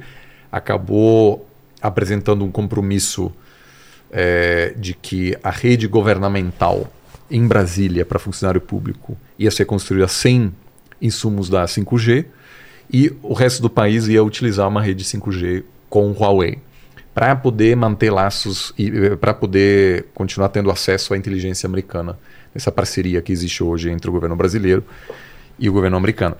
E agora, claramente, a, a postura brasileira em relação à a, a, Rússia tem um custo na relação com os Estados Unidos. E, e nisso eu concordo, eu acho que talvez é, por exemplo, a postura brasileira no BRICS agora é um, um pouco menos cômoda, assim, porque em agosto vai ter a cúpula do BRICS, o Tribunal é, Penal Internacional é, quer prender o Putin em função de violações é, acima de tudo, eu acho que na, na é, Bucha. É, Bucha e também de, de ter sequestrado crianças, eu acho Isso. que é, ucranianas que foram levadas para a Rússia. O quê? É, é, Não sabia disso. Eles, é, as regiões que eles ocuparam pegaram crianças ucranianas e levaram para a Rússia. Então, então o, o tribunal tomou essa decisão e o Brasil decisão e a África, inédita. E o Brasil e a África do Sul firmaram o Estatuto de Roma ou seja, fazem parte do tribunal. Os Estados Unidos aliás, não assinou, mas o Brasil e a África do Sul, sim. Agora vai acontecer a cúpula dos líderes do grupo BRICS em agosto, na África do Sul. A legislação sul-africana prevê que o, o Putin precisa ser preso no momento que ele desce do avião. E os sul-africanos então, e aí? É, o debate da África do Sul. Você aí, fez a pergunta certíssima. E aí, então, assim, aí? os colegas, eu, assim, toda semana venho conversando. E aí, gente, o que, que vamos fazer? O governo sul-africano está numa situação um pouco parecida com a do Brasil. Por quê? Porque a China é um parceiro econômico fundamental. Fundamental. Os Estados Unidos também. Os Estados Unidos não tem muito o que dizer, porque os Estados Unidos nem assinou esse negócio. Mesmo assim, a expectativa é, cara, se vocês assinaram você tem que cumprir. Você tem que cumprir. Porque senão você está violando sua própria lei. Então agora tem gente que diz a gente precisa é, mudar a legislação. Mudar a legislação para dizer é, se a gente traz o cara numa tentativa de negociar um acordo de paz, o, o presidente é, sul-africano acaba esteve de passar. Lá. Esteve lá, então ele meio que pode dizer: não, eu estou encontrando com, com Putin para negociar um acordo de paz. Para meio que buscar uma saída. Outros estão dizendo: cara, não dá, vamos fazer online, via Zoom. Aí não tem como prender. Outros estão dizendo, vamos fazer na China. Até teve uma proposta de fazer em Moçambique, que não assinou. Então, isso é um grande problema para os caras. É, só que o, o Brasil também participando dessa cúpula, apertando a mão do Vladimir Putin, é uma questão hoje um pouco mais complexa. Então, é, essa nova, esse novo, essa nova situação global, ela se, ela Nossa, impacta, ela contamina Que problema ter que tomar um. muito que o Brasil está fazendo, inclusive o grupo BRICS. Ah, Talvez, talvez a solução para isso tenha surgido agora. Putin vai ter coragem de sair de Moscou Não, depois não vai. disso? Então, isso é, uma, isso é interessante, porque em vários momentos líderes russos foram depostos estando fora da capital. Exato. Aproveita que ele tá fora. É, é, o, o, o- 100 anos atrás, o último czar, Nicolás II, na verdade, é, foi também o, o chefe das Forças Armadas na Primeira Guerra Mundial. E aí quis voltar, eu acho que foi pro Natal, alguma É. festa familiar para São Petersburgo. E no trem, é, eles, as, as tropas revolucionárias bloquearam a linha de trem e ele teve que renunciar dentro do trem Nossa. antes de chegar na capital. Eu não acho que estamos nessa situação, porque naquela época se tinha revolucionários na É. rua, etc. Eu ainda acho que os sul-africanos vão recebê-lo e não prendê-lo. Você acha que ele vai? Esse eu Acho- não sei. Acho viu? que se ele vai, não for preso, se ele vai, ele não vai ser preso. Eu acho É, se ele muito vai- difícil Não, não, eu tô Vai ser pensando. negociado. Não, e não ele, vai ser se voltar, preso. vai ser um triunfo diplomático, porque ele vai poder dizer: vejam, gente, a África do Sul, mesmo tendo assinado o Estatuto É. de Roma, não me prendeu. Então isso é uma farsa ocidental. É, Sabe nós- direitos humanos? Lembra aquilo que eu É. falei? É isso, é uma imposição. Essa, não é que eles, é, eles rejeitem direitos humanos, eles literalmente dizem é, direitos humanos têm que ser defendidos, mas cada cultura tem o seu princípio. Ou seja, eles querem relativizar isso. Entendi. Então ele é a farsa dessa visão que vocês querem impor é uma um imperialismo cultural. Eu não sei, viu, Oliver? Eu nem consigo imaginar o, com essa situação o Putin ele sair Sair de Moscou, esse é o e, o- e o ponto. grupo sei. aproveitar disso para tomar o poder. né? Eu acho que vai decidir de última hora. sim. É. É, eu É, acho que agora a acho. situação está muito tensa. É, ninguém sabe o que vai acontecer. É, fato é, o grupo BRICS.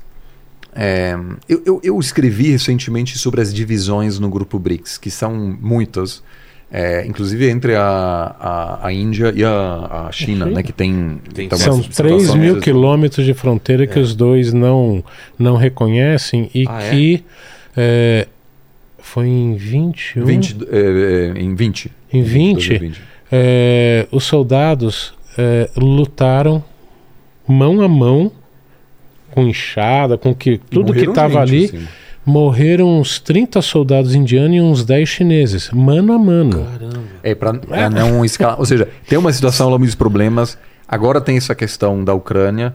Mesmo assim, e, e quando eu publiquei esse artigo, muita gente dizendo: ah, então você não gosta mais de BRICS. Eu passei 10 anos escrevendo sobre BRICS. Eu continuo achando que o grupo faz sentido para o Brasil, porque mesmo havendo essa discordância, é uma plataforma. Agora realmente está numa situação um pouco difícil. Eu acho que é, o Brasil tem tido um papel é, de moderação no grupo. Eu, inclusive, participei de muitos encontros é, ao longo dos últimos anos e a, o esboço da declaração final russa sempre dizia assim: nós somos um bloco anti-ocidental, a gente condena os Estados Unidos. E aí o lado brasileiro sempre dizia: peraí, não é bem assim.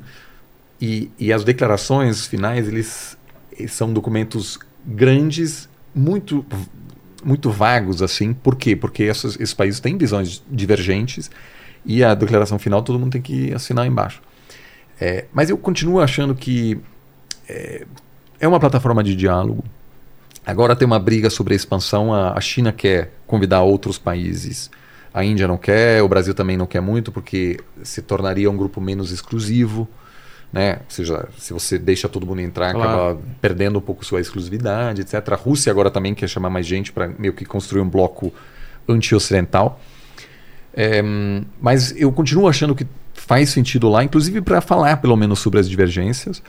É, mas nisso eu só queria dizer, eu, eu tendo a concordar que a abordagem da política externa brasileira parte de, um, de uma visão de mundo ligeiramente defasado.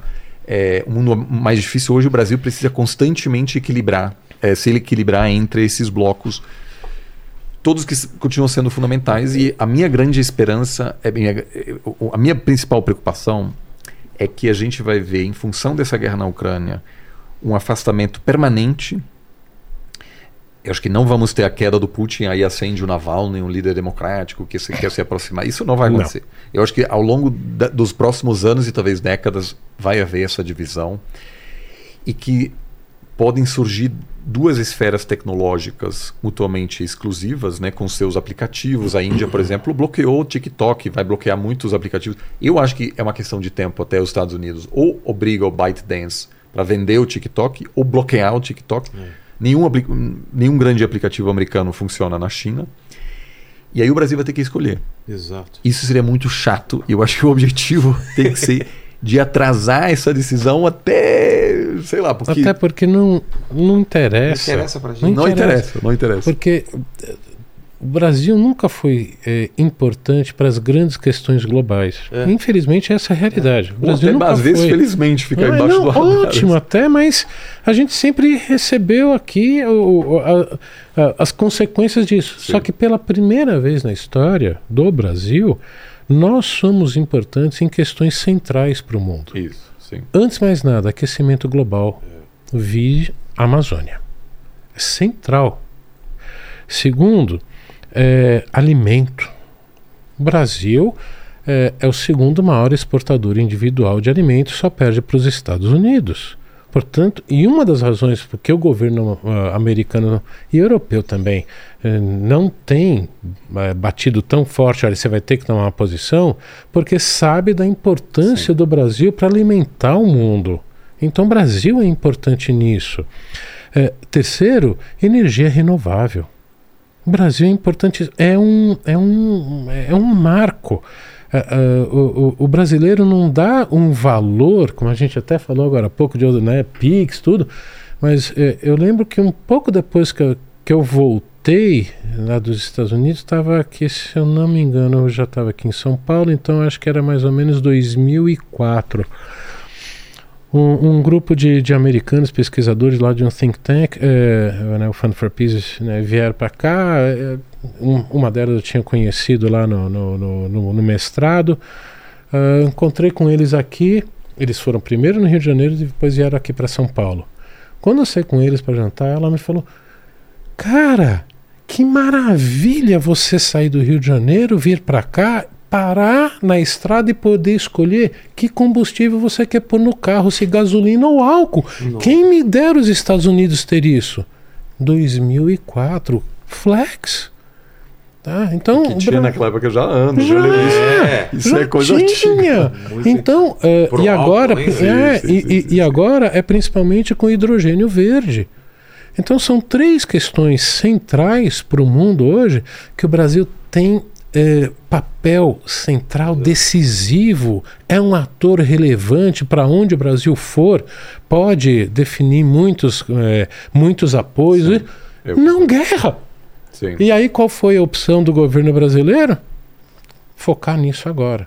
Começou bem, indo lá na cúpula, na COP do Egito, Sim. falando tudo, agora estamos de volta e depois derrapou, saiu na curva, que saiu lá ladeira abaixo, que inclusive agora na visita à França, estou tentando lembrar o, o, o, jornal de esquerda francês, Liberação. Liberação, que sempre, jornal de esquerda, que sempre falou super bem do Lula, soltou uma matéria pesadíssima, dizendo que o Brasil não é confiável. Caramba. É. Então, é. é eu compartilhei isso no. Eu compartilhei essa notícia no Twitter e alguns até me atacaram. Eu, eu, eu, quero dizer assim, quando a gente tem um debate assim, é sempre importante compartilhar essa notícia, porque é uma notícia relevante, não quer dizer que eu esteja de, de acordo, é. mas é importante, como o Gunther disse, um jornal, um longo histórico de apoiar é, o Lula, é, que meio que fez uma campanha bastante aberta no ano passado, agora diz isso. E é importante a gente saber, a gente pode discordar. Eu acho que o conceito, eles chamaram o Lula de falso amigo. Eu não acho uma descrição muito útil assim no debate, mas é algo que a gente precisa saber, porque é, da mesma forma, se amanhã o jornal, sei lá qual, diz o Lula é o maior presidente do Brasil da história, eu, vou compartilhar porque é um dado relevante para o nosso Sim. debate. É, é, que como os, as redes estão virando muito militantes, assim, se você posta algo dizendo alguém falando mal do presidente, todo mundo acha que você meio que concorda com isso, mas é preciso é, para informar também é, mostrar de que forma é, o, a postura do Brasil está sendo recebida pela esquerda é, francesa, que tem um histórico de apoiar a esquerda é, brasileira. E eu acho que existe aí um pouco uma. É, talvez uma falta de compreensão de que forma a população europeia pensa sobre a guerra na Ucrânia. Que os europeus viveram por pelo menos duas décadas e meia numa situação é, de, sobretudo os alemães, mas os, os, franceses um pouco também, em que não existia mais geopolítica, né? O fim da história, etc. A Europa nunca se preocupou desde o final da Guerra Fria pela, com sua própria segurança. Os alemães, sobretudo, né, viveram nesse mundo de maravilhas de ter acesso ao gás barato da Rússia, é, proteção é, militar dos Estados Unidos. Então, tudo. E contra quê, né? É. E contra quem não e, tinha. E todos os investimentos públicos da Alemanha eram de alto retorno social, quer dizer, não tinha que pagar tanque, mas podia investir em faculdade, pesquisa, escola, estrada. Então o mundo estava legal. E agora, de repente, o, a Rússia. Então, é, então isso produziu um choque é, nas pessoas, realmente, um choque assim. É, de uma forma assim que você passa, passa pelas cidades da Alemanha, da França, em muitas janelas tem bandeira da Ucrânia. As pessoas estão muito assustadas. assim. O Trump pode ganhar a eleição, então eles estão assim. E aí vem o Lula e fala: ah, é, a Ucrânia também é responsável, etc. Eu não estou dizendo aqui que algumas dessas análises até é, podem podem ter mérito, mas a política não é um centro acadêmico ao ponto de você sempre fazer uma análise. Esse é o nosso papel, a gente pode falar o que a gente quiser. É, a gente não representa, um, a gente não tem interesses estratégicos como um, um, um líder de uma nação. Então esses comentários pegaram muito mal, é, pegaram muito mal. É, e isso e, e, havia uma expectativa quase, é, e não, assim, uma grande expectativa de que o Lula ia fazer todas as maravilhas, porque o Bolsonaro realmente teve uma reputação ainda pior na Europa. É. Então, para os europeus, o Lula foi assim. Sim. Um, um alívio, né? Não é um alívio, assim, uma visão completamente romantizada. E aí eu chego o cara a falar essas coisas, é.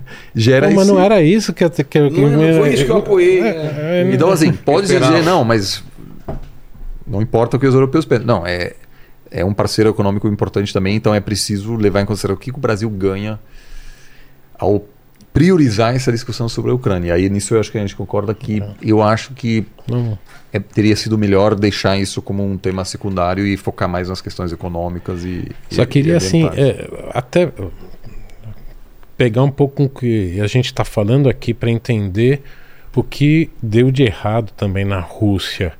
A gente está aqui discutindo é, política externa do governo e nós dois sabemos que vão voltar para casa, amanhã não vai ter polícia nem nada. Sim. Na Rússia isso não existe há muito tempo.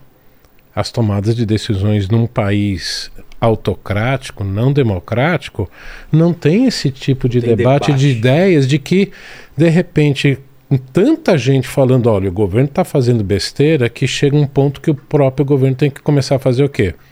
Mudar de postura, que é o que parece que está tentando um pouco agora num país autocrático isso não existe. E aí, né, enfia os pés pelas mãos. Muita gente vinha falando que, ah, tá vendo, o modelo chinês, russo, autocrático é melhor porque não se perde tempo discutindo com o, o que não é importante. Vai lá e faz. O problema é que, ok, vai lá e faz. Só que o que fez é o correto? É. Era a melhor opção? Então, nesse ponto, e aí eu sempre, eu sempre em aula, sempre. Não me peça para falar qual a minha postura política. A única coisa que eu vou sempre defender até meu último fio de cabelo: democracia. Por quê? Porque eu posso falar mal do governo e continuar com, com as minhas unhas nos dedos e contribuir para você ter essa discussão. Num país autocrático não tem, e deu no que deu. Ninguém teve coragem de virar, né? Como você falou, Putin, oh, isso menos. vai dar ruim. Não é uma boa ideia. Pode dar ruim, né? Assim, é, ninguém sabia. Sim, mas, mas olha, eu tô achando que vai dar ruim se fizer isso. Ninguém faz isso. Então, deu no que deu. Volta para aquele ponto que a gente estava no começo aqui. Deu no que deu. É. Que, é, Eu concordo com isso, só que, assim, isso não é uma garantia que em países democráticos sempre que países democráticos sempre tomem as decisões corretas. Não. Os Estados Unidos, por exemplo, a decisão de invadir O Iraque. é, é, o Iraque, a guerra no Foi Oriente, foi democraticamente é, decidido. terríveis, assim, né? Decisões terríveis, é, mas é, de certa forma, vamos dizer, a, a probabilidade de E cometer tem erros reação assim pública tem a que reação. faz eles É. mudarem no, Mudar. no curso também. é. é, é, pode demorar, etc. Pode ter um, alguém que, como no caso do Vietnã, que solta documentos, etc., que afetam a, a opinião pública. Então, os sistemas democráticos também cometem erros, mas nesse caso realmente teve poucos, é, como se diz, é, freios e, e- e contrapesos. E né? contrapesos. Total. É, É. E, isso é, eu acho que é até interessante porque existe atualmente um certo cansaço com os debates, as pessoas é, querem ver resultados rapidamente, as pessoas elegem é, outsiders é, an- antipolíticos justamente porque esses antipolíticos dão a ilusão de que eles chegam ao poder e vão poder tomar as decisões. Inclusive há certo apoio é, para, por exemplo, limitar em, em vários países para é, alinhar o, judi- o judiciário, as decisões do, do, do presidente para justamente é, facilitar e acelerar o processo decisório. E eu acho que o caso da, da Rússia mostra que a- as chances de um, né, com um parlamento forte, um judiciário forte, é, de pelo menos obrigar o presidente a explicar melhor quais são os seus objetivos, que nunca teve tão claro assim. No ano passado falou que quero desnazificar É. a, a Ucrânia. É, há neonazistas na Ucrânia. Isso, Assim como tem na é, Rússia. é, tem na Rússia, tem em Santa Catarina, enfim, tem. é, in- infelizmente, é, né, é, eu acompanho de perto. ah, o partido da extrema-direita na Alemanha está em ascensão. E ganhou, Que né? é- É, ganhou, é, ganhou. vários estados na- na- no, leste do país. Que na verdade é, não tem a ver, são pessoas que antigamente votavam para o antigo Partido Socialista e que utilizam, acima de tudo, o partido da, da extrema-direita, em parte, como protestar contra a elite, porque Mas não é nazista. Olha, uma parte desse partido tem relativizado o Holocausto, Nossa, etc. Então tem essa que questão. Mas assim, se limita neste momento à parte do, do leste do país, em parte porque não houve um processo de eh, trabalhar esse passado, porque de- depois do final da Segunda Guerra Mundial, a Alemanha Ocidental assumiu a responsabilidade pelo que aconteceu, foi inclusive obrigado pela ocupação americana, inglesa e francesa, de passar por um processo de trabalhar o passado de forma muito dolorosa, mas necessária ao ponto de que hoje a vasta maioria da população diz nunca mais vão fazer esse tipo de coisa e que inclusive levou os alemães a, a, a elegerem pessoas eh, que são péssimos oradores, que não têm carisma nenhum, porque Só dizem não de- queremos uma pessoa dessa. Assim, Entendi. olha o Helmut Kohl, Angela Merkel, o cara, o Olaf Scholz, pelo amor de Deus, né? É, enfim. No- na parte oriental isso não aconteceu porque o governo socialista eh, alinhado a Moscou contou a história de que todos os nazistas eh, ficaram na Alemanha eh, Ocidental. ocidental. Então a gente não, não teve a ver com isso. Então não houve esse processo de dizer não, é, relativo Chega, ao caos é. não dá. Mas em parte também isso tem a ver com o fato de, de que até hoje as pessoas do Oriente da Alemanha se sentem um pouco como cidadãos de segunda classe, é, estão insatisfeitos com o sistema democrático, havia muita expectativa, as coisas não mudaram com a mesma rapidez. E, inclusive, são pessoas que votam hoje na extrema-direita que é, possuem uma visão muito mais positiva do Vladimir Putin. Tanto que, tanto aqui no Brasil quanto mas na Europa também, é a extrema-esquerda e a extrema-direita que tem alguma simpatia com o, o governo russo.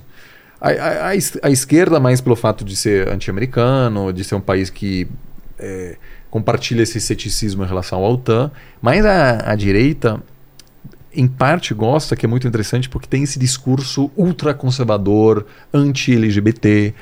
É, é, resgatamos o, o- o Ocidente verdadeiro, sem é, homossexualidade, onde um homem é um homem, uma mulher é uma mulher. Isso, obviamente, é, produz algum apoio, inclusive nos Estados Unidos, né? É. onde vários comentaristas de direita, trampistas, têm se posicionado mais a favor da Rússia. É, então, assim, eu ainda acho que essa insatisfação com a democracia, que leva a pessoas a, a elegerem pessoas da extrema-direita, esquerda, é, isso faz com que as pessoas olhem para alguém como Putin e dizem: esse cara toma a decisão, o país vai fazer, pronto. A gente não tem que se preocupar com nada.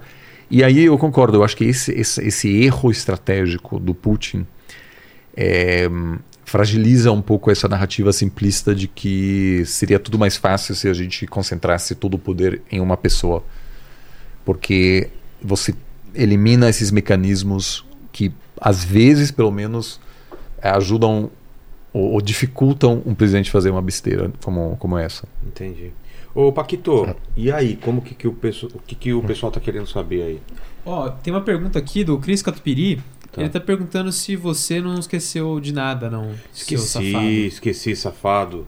Cena também não me avisou. Eu não dei presentes para os meus convidados. Falei Ó, então da... aqui faz tempo me perguntando. É, fa- falando, falando, eles- falando, cadê Eu o. vi que eles ficaram quietinhos aí, falaram, cadê meu presente? Opa, essa é do Gunter aqui, ó. E essa é do Oliver. Maravilha, Aí, legal. presente da Insider. É. Desculpa, Cris, que é o nosso, que cuida do nosso comercial aí, Obrigado. me dando bronca aí. Obrigado. Espero que tenham acertado o tamanho. Se não acertar, tá é só ótimo. falar com a gente, a gente manda o tamanho certo aí. Ah, certíssimo, obrigado.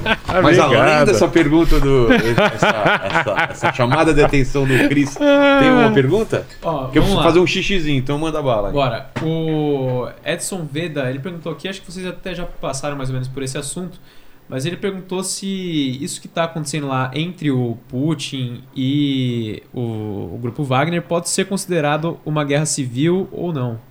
Não. Não, guerra civil é aquilo que está acontecendo no Sudão agora. Quando você tem duas partes que estão tentando tomar o poder e estão se matando por isso.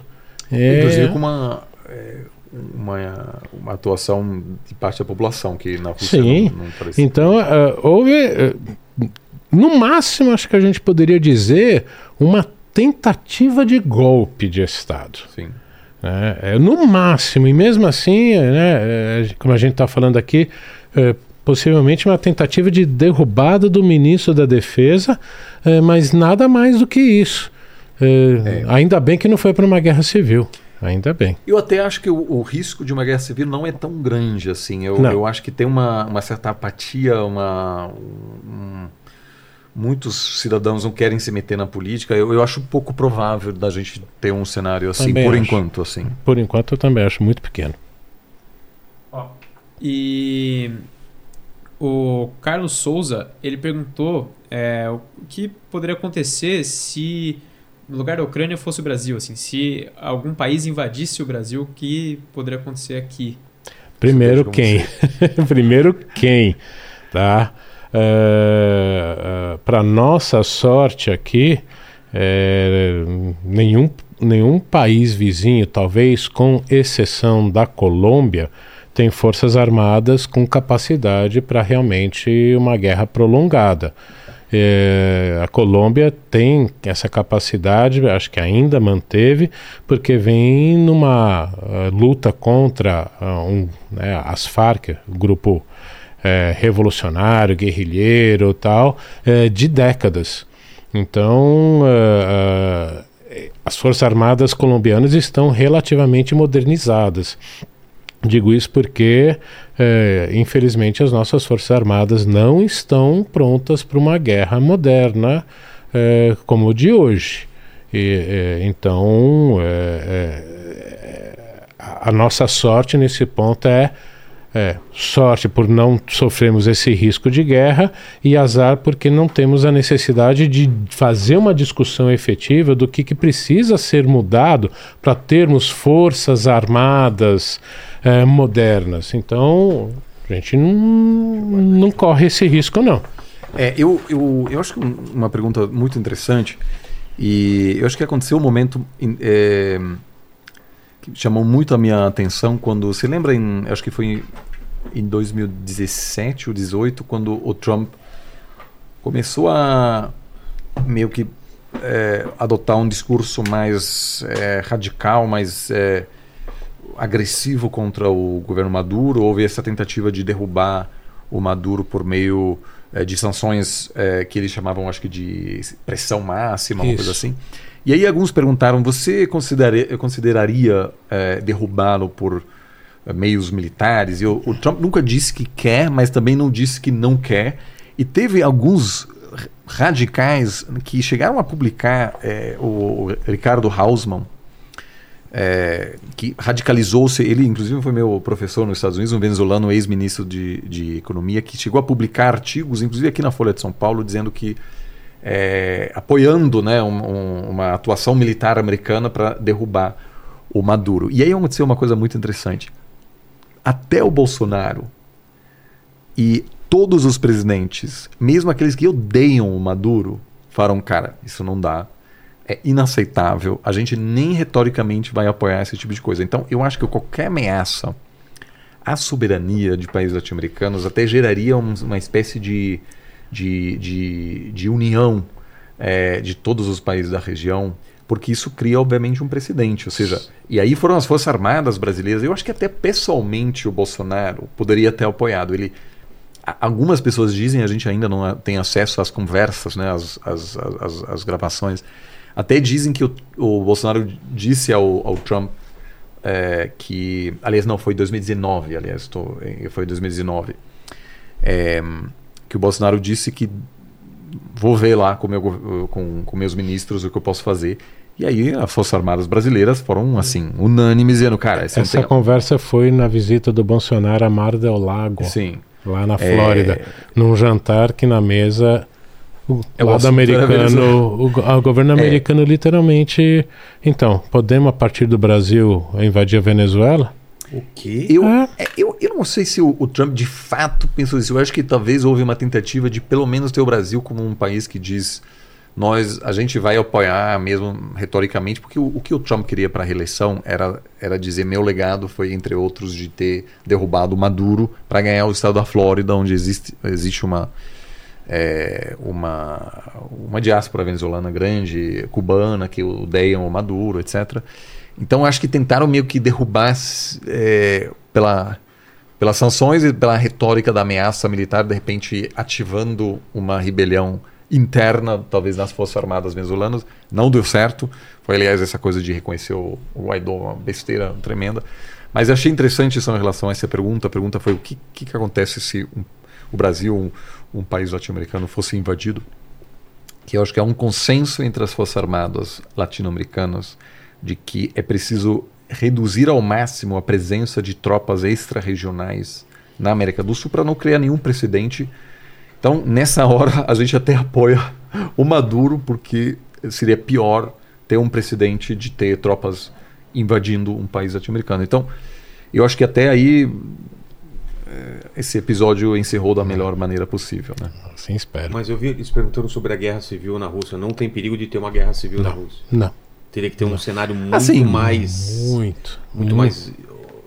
muito Assim, mais complexo. Quando, É. quando aconteceu a última guerra civil, eh, foi depois da, do- da queda do- Revolução do, Bolchevique. eh, a Revolução Bolchevique que iniciou-se eh, e aí teve as tropas eh, vermelhas e as tropas brancas, né? Assim, um, um grupo basicamente anti-bolchevique. Mas houve aí uma, eh, vamos dizer, um, um- sistema imperial feudal e aí de repente surge um governo bolchevique que quer, obviamente, uma mudança radical e a elite tem muito a perder. É, os bolcheviques, na verdade, não tinham uma boa relação com os trabalhadores do campo, né? Que, então tinha realmente uma, uma, uma, uma mudança proposta que era radical e uma resistência enorme a esse projeto bolchevique que levou a essa guerra sangrenta terrível, é, inclusive com o envolvimento de outras potências. Então vamos torcer que isso nunca aconteça, porque eu acho que Um país sempre- com arma atômica isso acontecer. é, mas outra coisa que sempre que você passa, um grande país passa por fragilidade, o que, que acontece? Outros países vão ou apoiar o seu lado, ou pegar um pedaço aqui, um pedaço ali. Então, isso seria um pesadelo, realmente. Basta uma arma atômica sumir. Uma. É. E vem. Aí é o Meu Deus. pior cenário. É. Mas, cenário. mas eu não acho, eu hoje não, Não, vejo a população.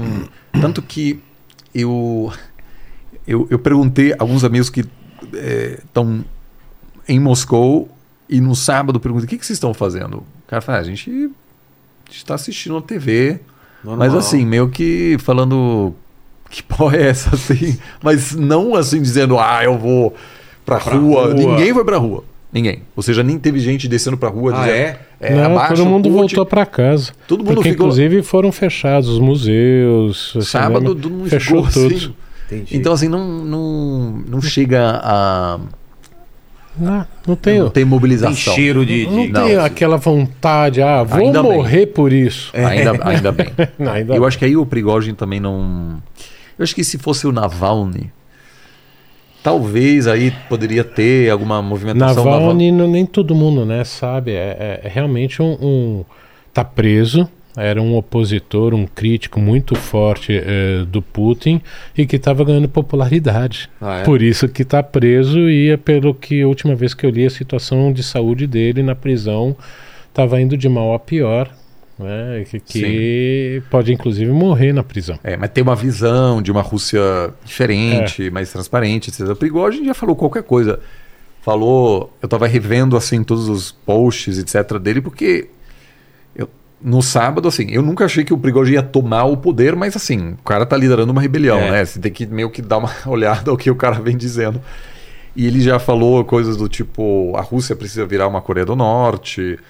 Falou que é, criticou as forças armadas russas por não terem bombardeado Kiev de forma mais sistemática. Aí depois disse que toda a guerra era baseada em mentiras que contaram pro Vladimir Putin. Ou seja, um cara totalmente imprevisível. Eu acho que acho que não tem capacidade de mobilização real assim. Eu acho que se ele tivesse chegado perto ao assumir o poder, a população teria ficado quieta. Eu acho que ninguém tá a fim de morrer defendendo o Putin, mas também não tá a fim de é, é, de morrer derrubando Putin para ver o Prigogine tomar o poder.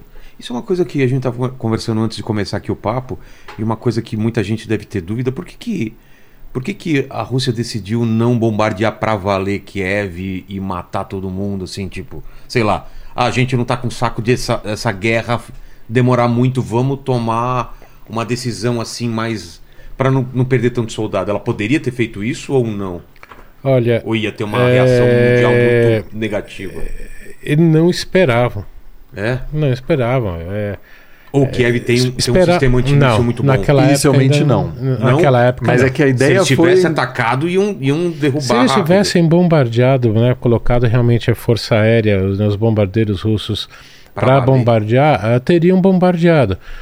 Só que a ideia era é, derrubar rapidamente o governo e, em parte, manter essa população até que favorável a você. É. Você, você fazer um bombardeio em larga Não, escala. esquece.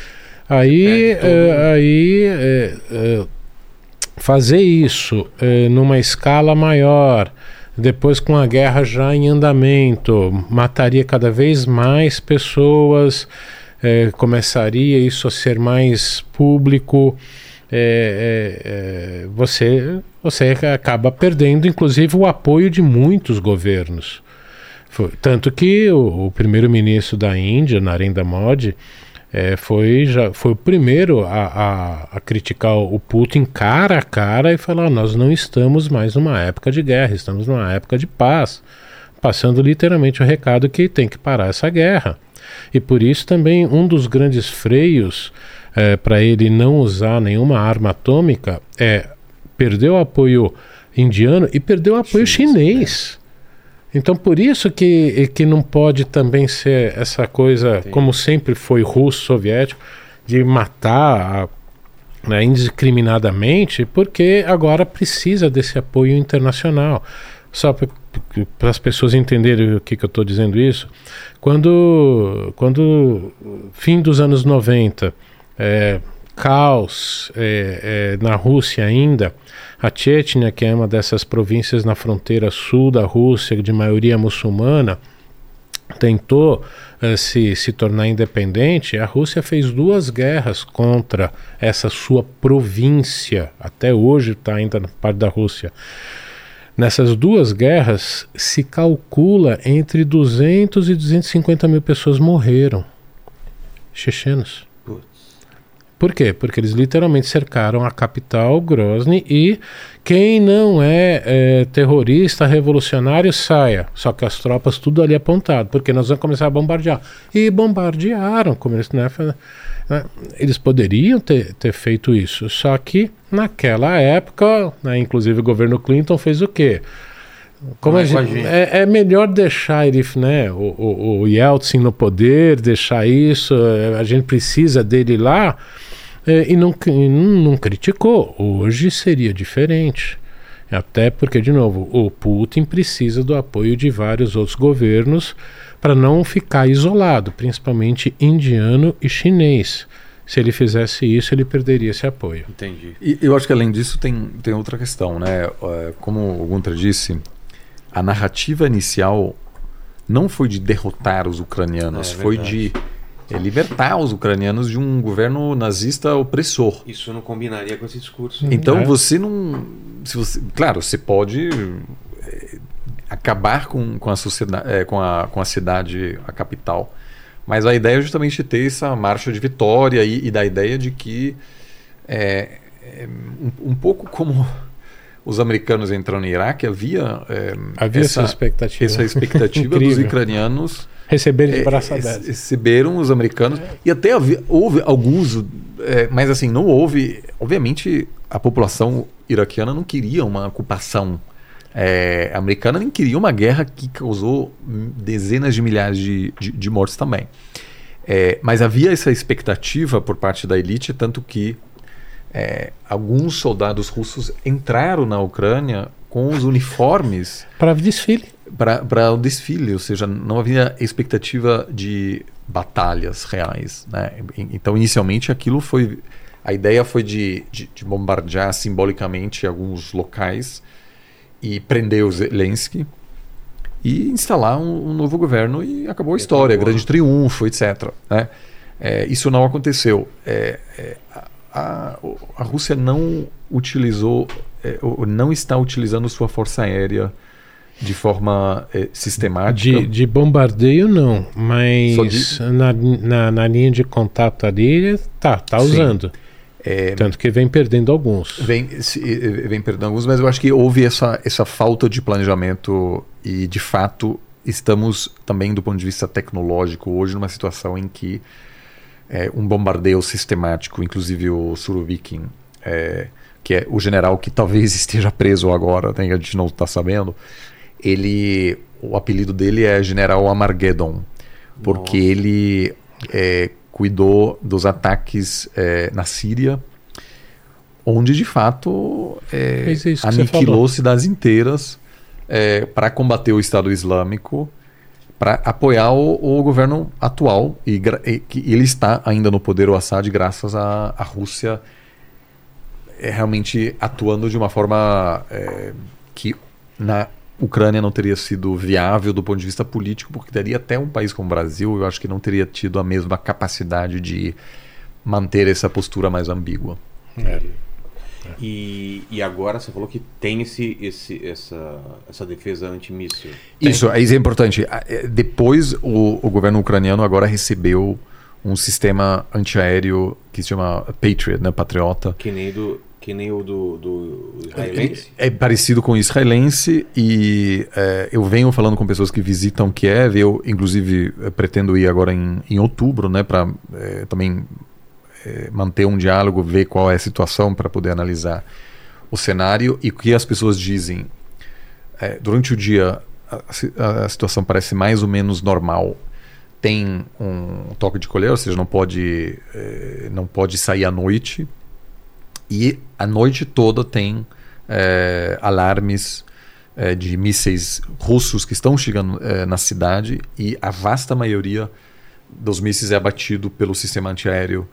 É, então 90, 95% dos mísseis não tem um impacto é, na capital. Entendi. Mas uma outra, às vezes, chega geralmente nos, na periferia da cidade, acaba matando algumas pessoas, às vezes né, é, atinge alguns prédios. É, a Ucrânia quer esse, esse sistema para todo o seu país, tanto que uma solução que alguns defendem é não deixar a Ucrânia entrar na OTAN, que de fato poderia ser uma grande provocação e gera uma situação estranha. O país está em guerra, entra É. na OTAN. é, o artigo 5 prevê que um país que Se um está país sendo que tá- atacado é. e a- ataca todos, então causaria uma saia justa. Mas em vez disso, é a solução israelense dar esse sistema antimíssil a todo o país e dessa forma praticamente é, Anula, né? 100%, 95% protege o país de ataques de mísseis, inclusive no futuro. É. Isso poderia ser uma das, das soluções. O-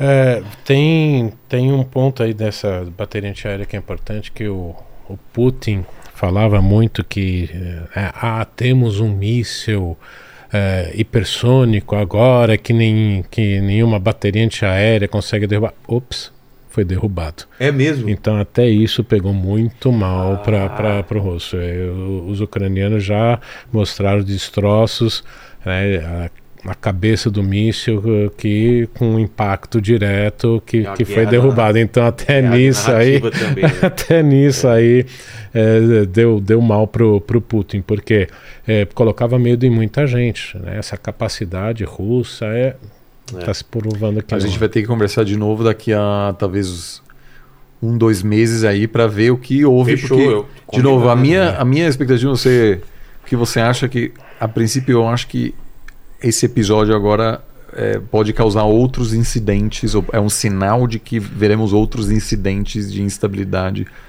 Vamos ver. O, o governo, o governo russo não é mais o mesmo.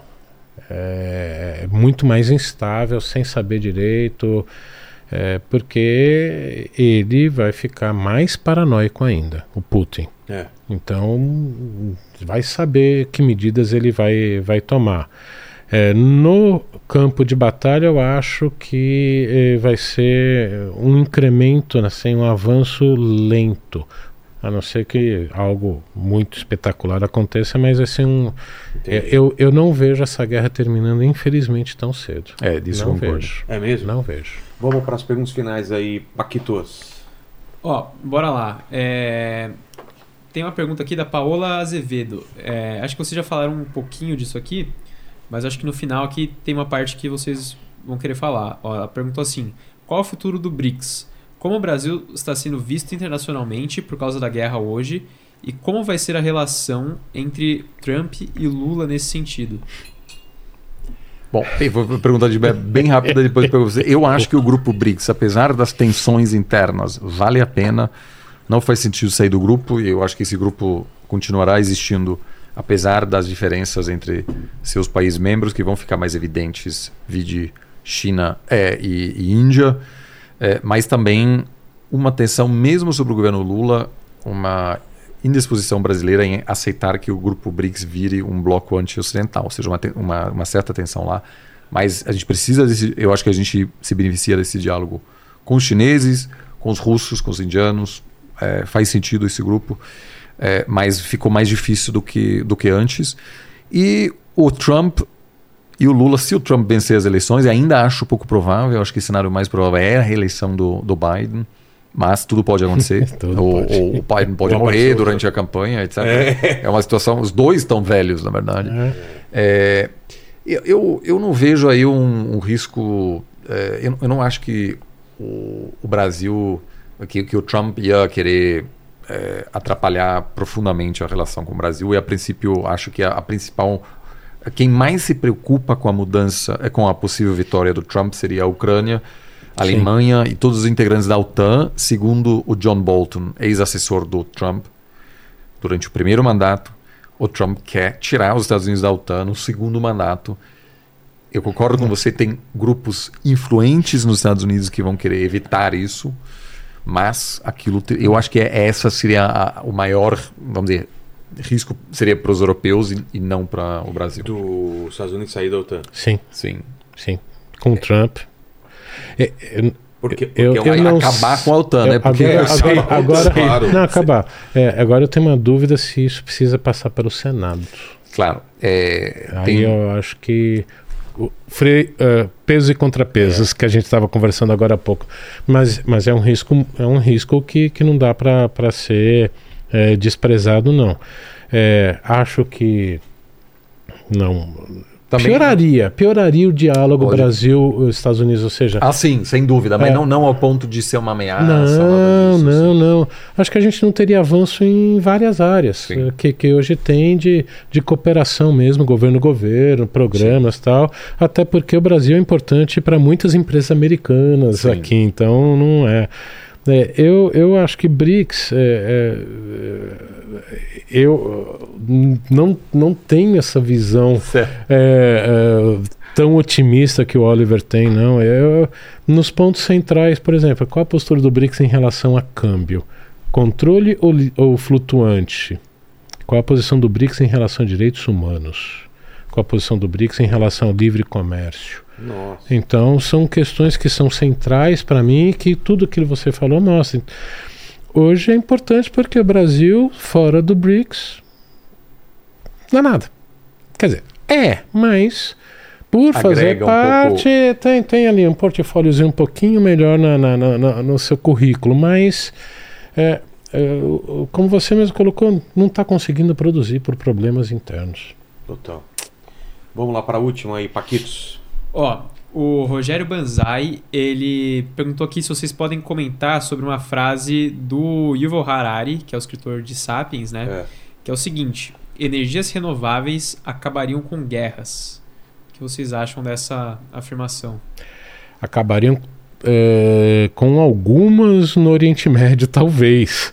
Guerras não acabariam. Eh, tem um texto, inclusive, dele que eu estou usando em sala, que eh, ele coloca: olha, a, a importância da guerra da Ucrânia agora é porque eh, eh, se Putin ganhar, acaba a era de paz É. que a gente estava vivendo e volta a uma era da guerra. E aí faz um monte de, né, de, de, de argumentações.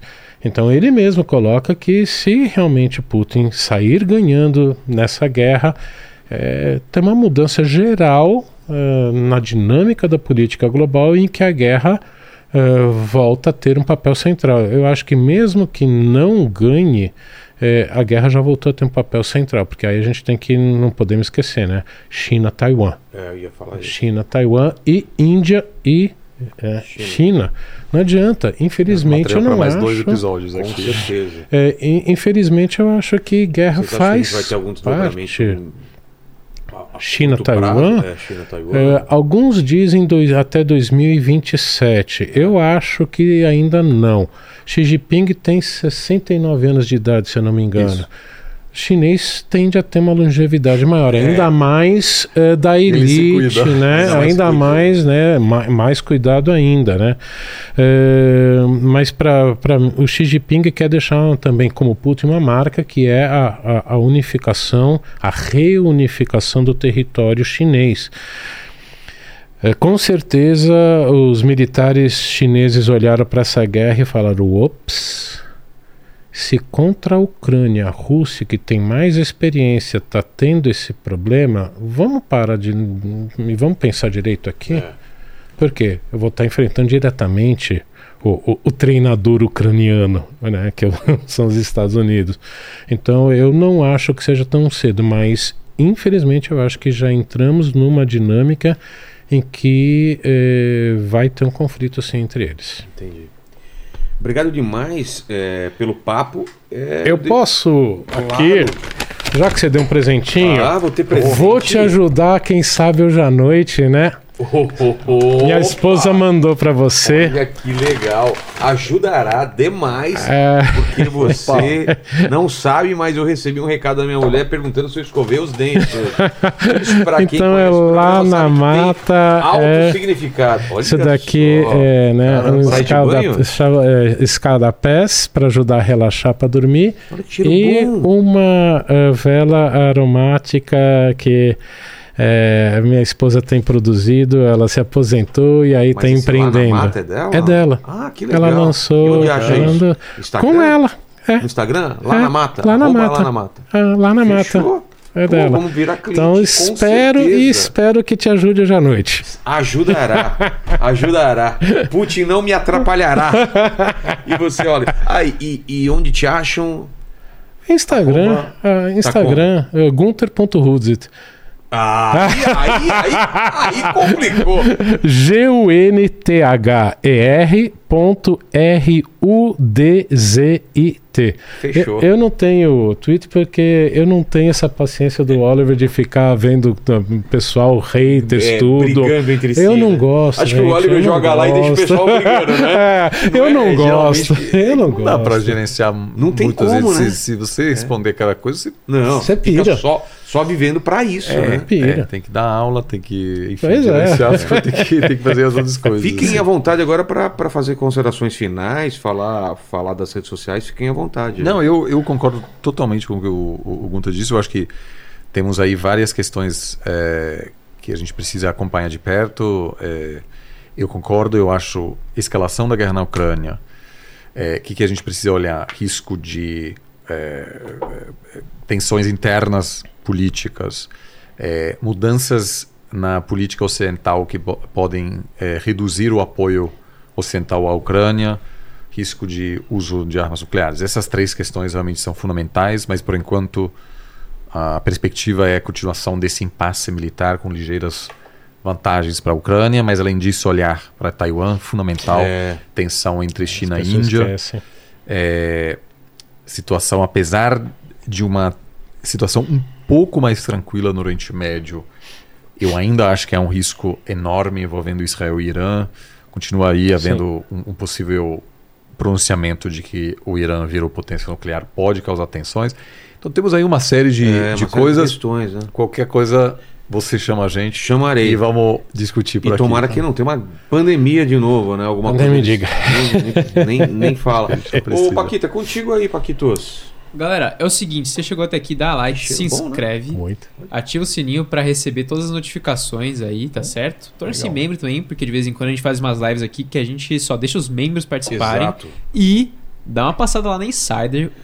Como Que- que, qual que é a promoção, então? Inteligência 12, 12% no quê? 12% na loja inteira. Na loja inteira, loja no site inteira. inteiro? Exatamente. Fechou. Nosso cupom é pra loja Moletom, inteira. camisas de manga comprida, t-shirt, aquela que eu uso sempre, que não amassa. Exato, tem a meia que é top, tem cueca, que é Cueca, top. tô usando a cueca agora. Tem boneco que é bom também. Então Exato. corre lá. Voltaram agora as é, tech t-shirts de manga comprida. Verdade, verdade. Então aproveita lá. Então escreve lá no cupom Inteligência, Inteligência 12. 12. Obrigado demais é, de vocês estarem com a gente aqui num assunto super complicado, super, super atual e é legal que o pessoal tá aqui com a gente sempre, né?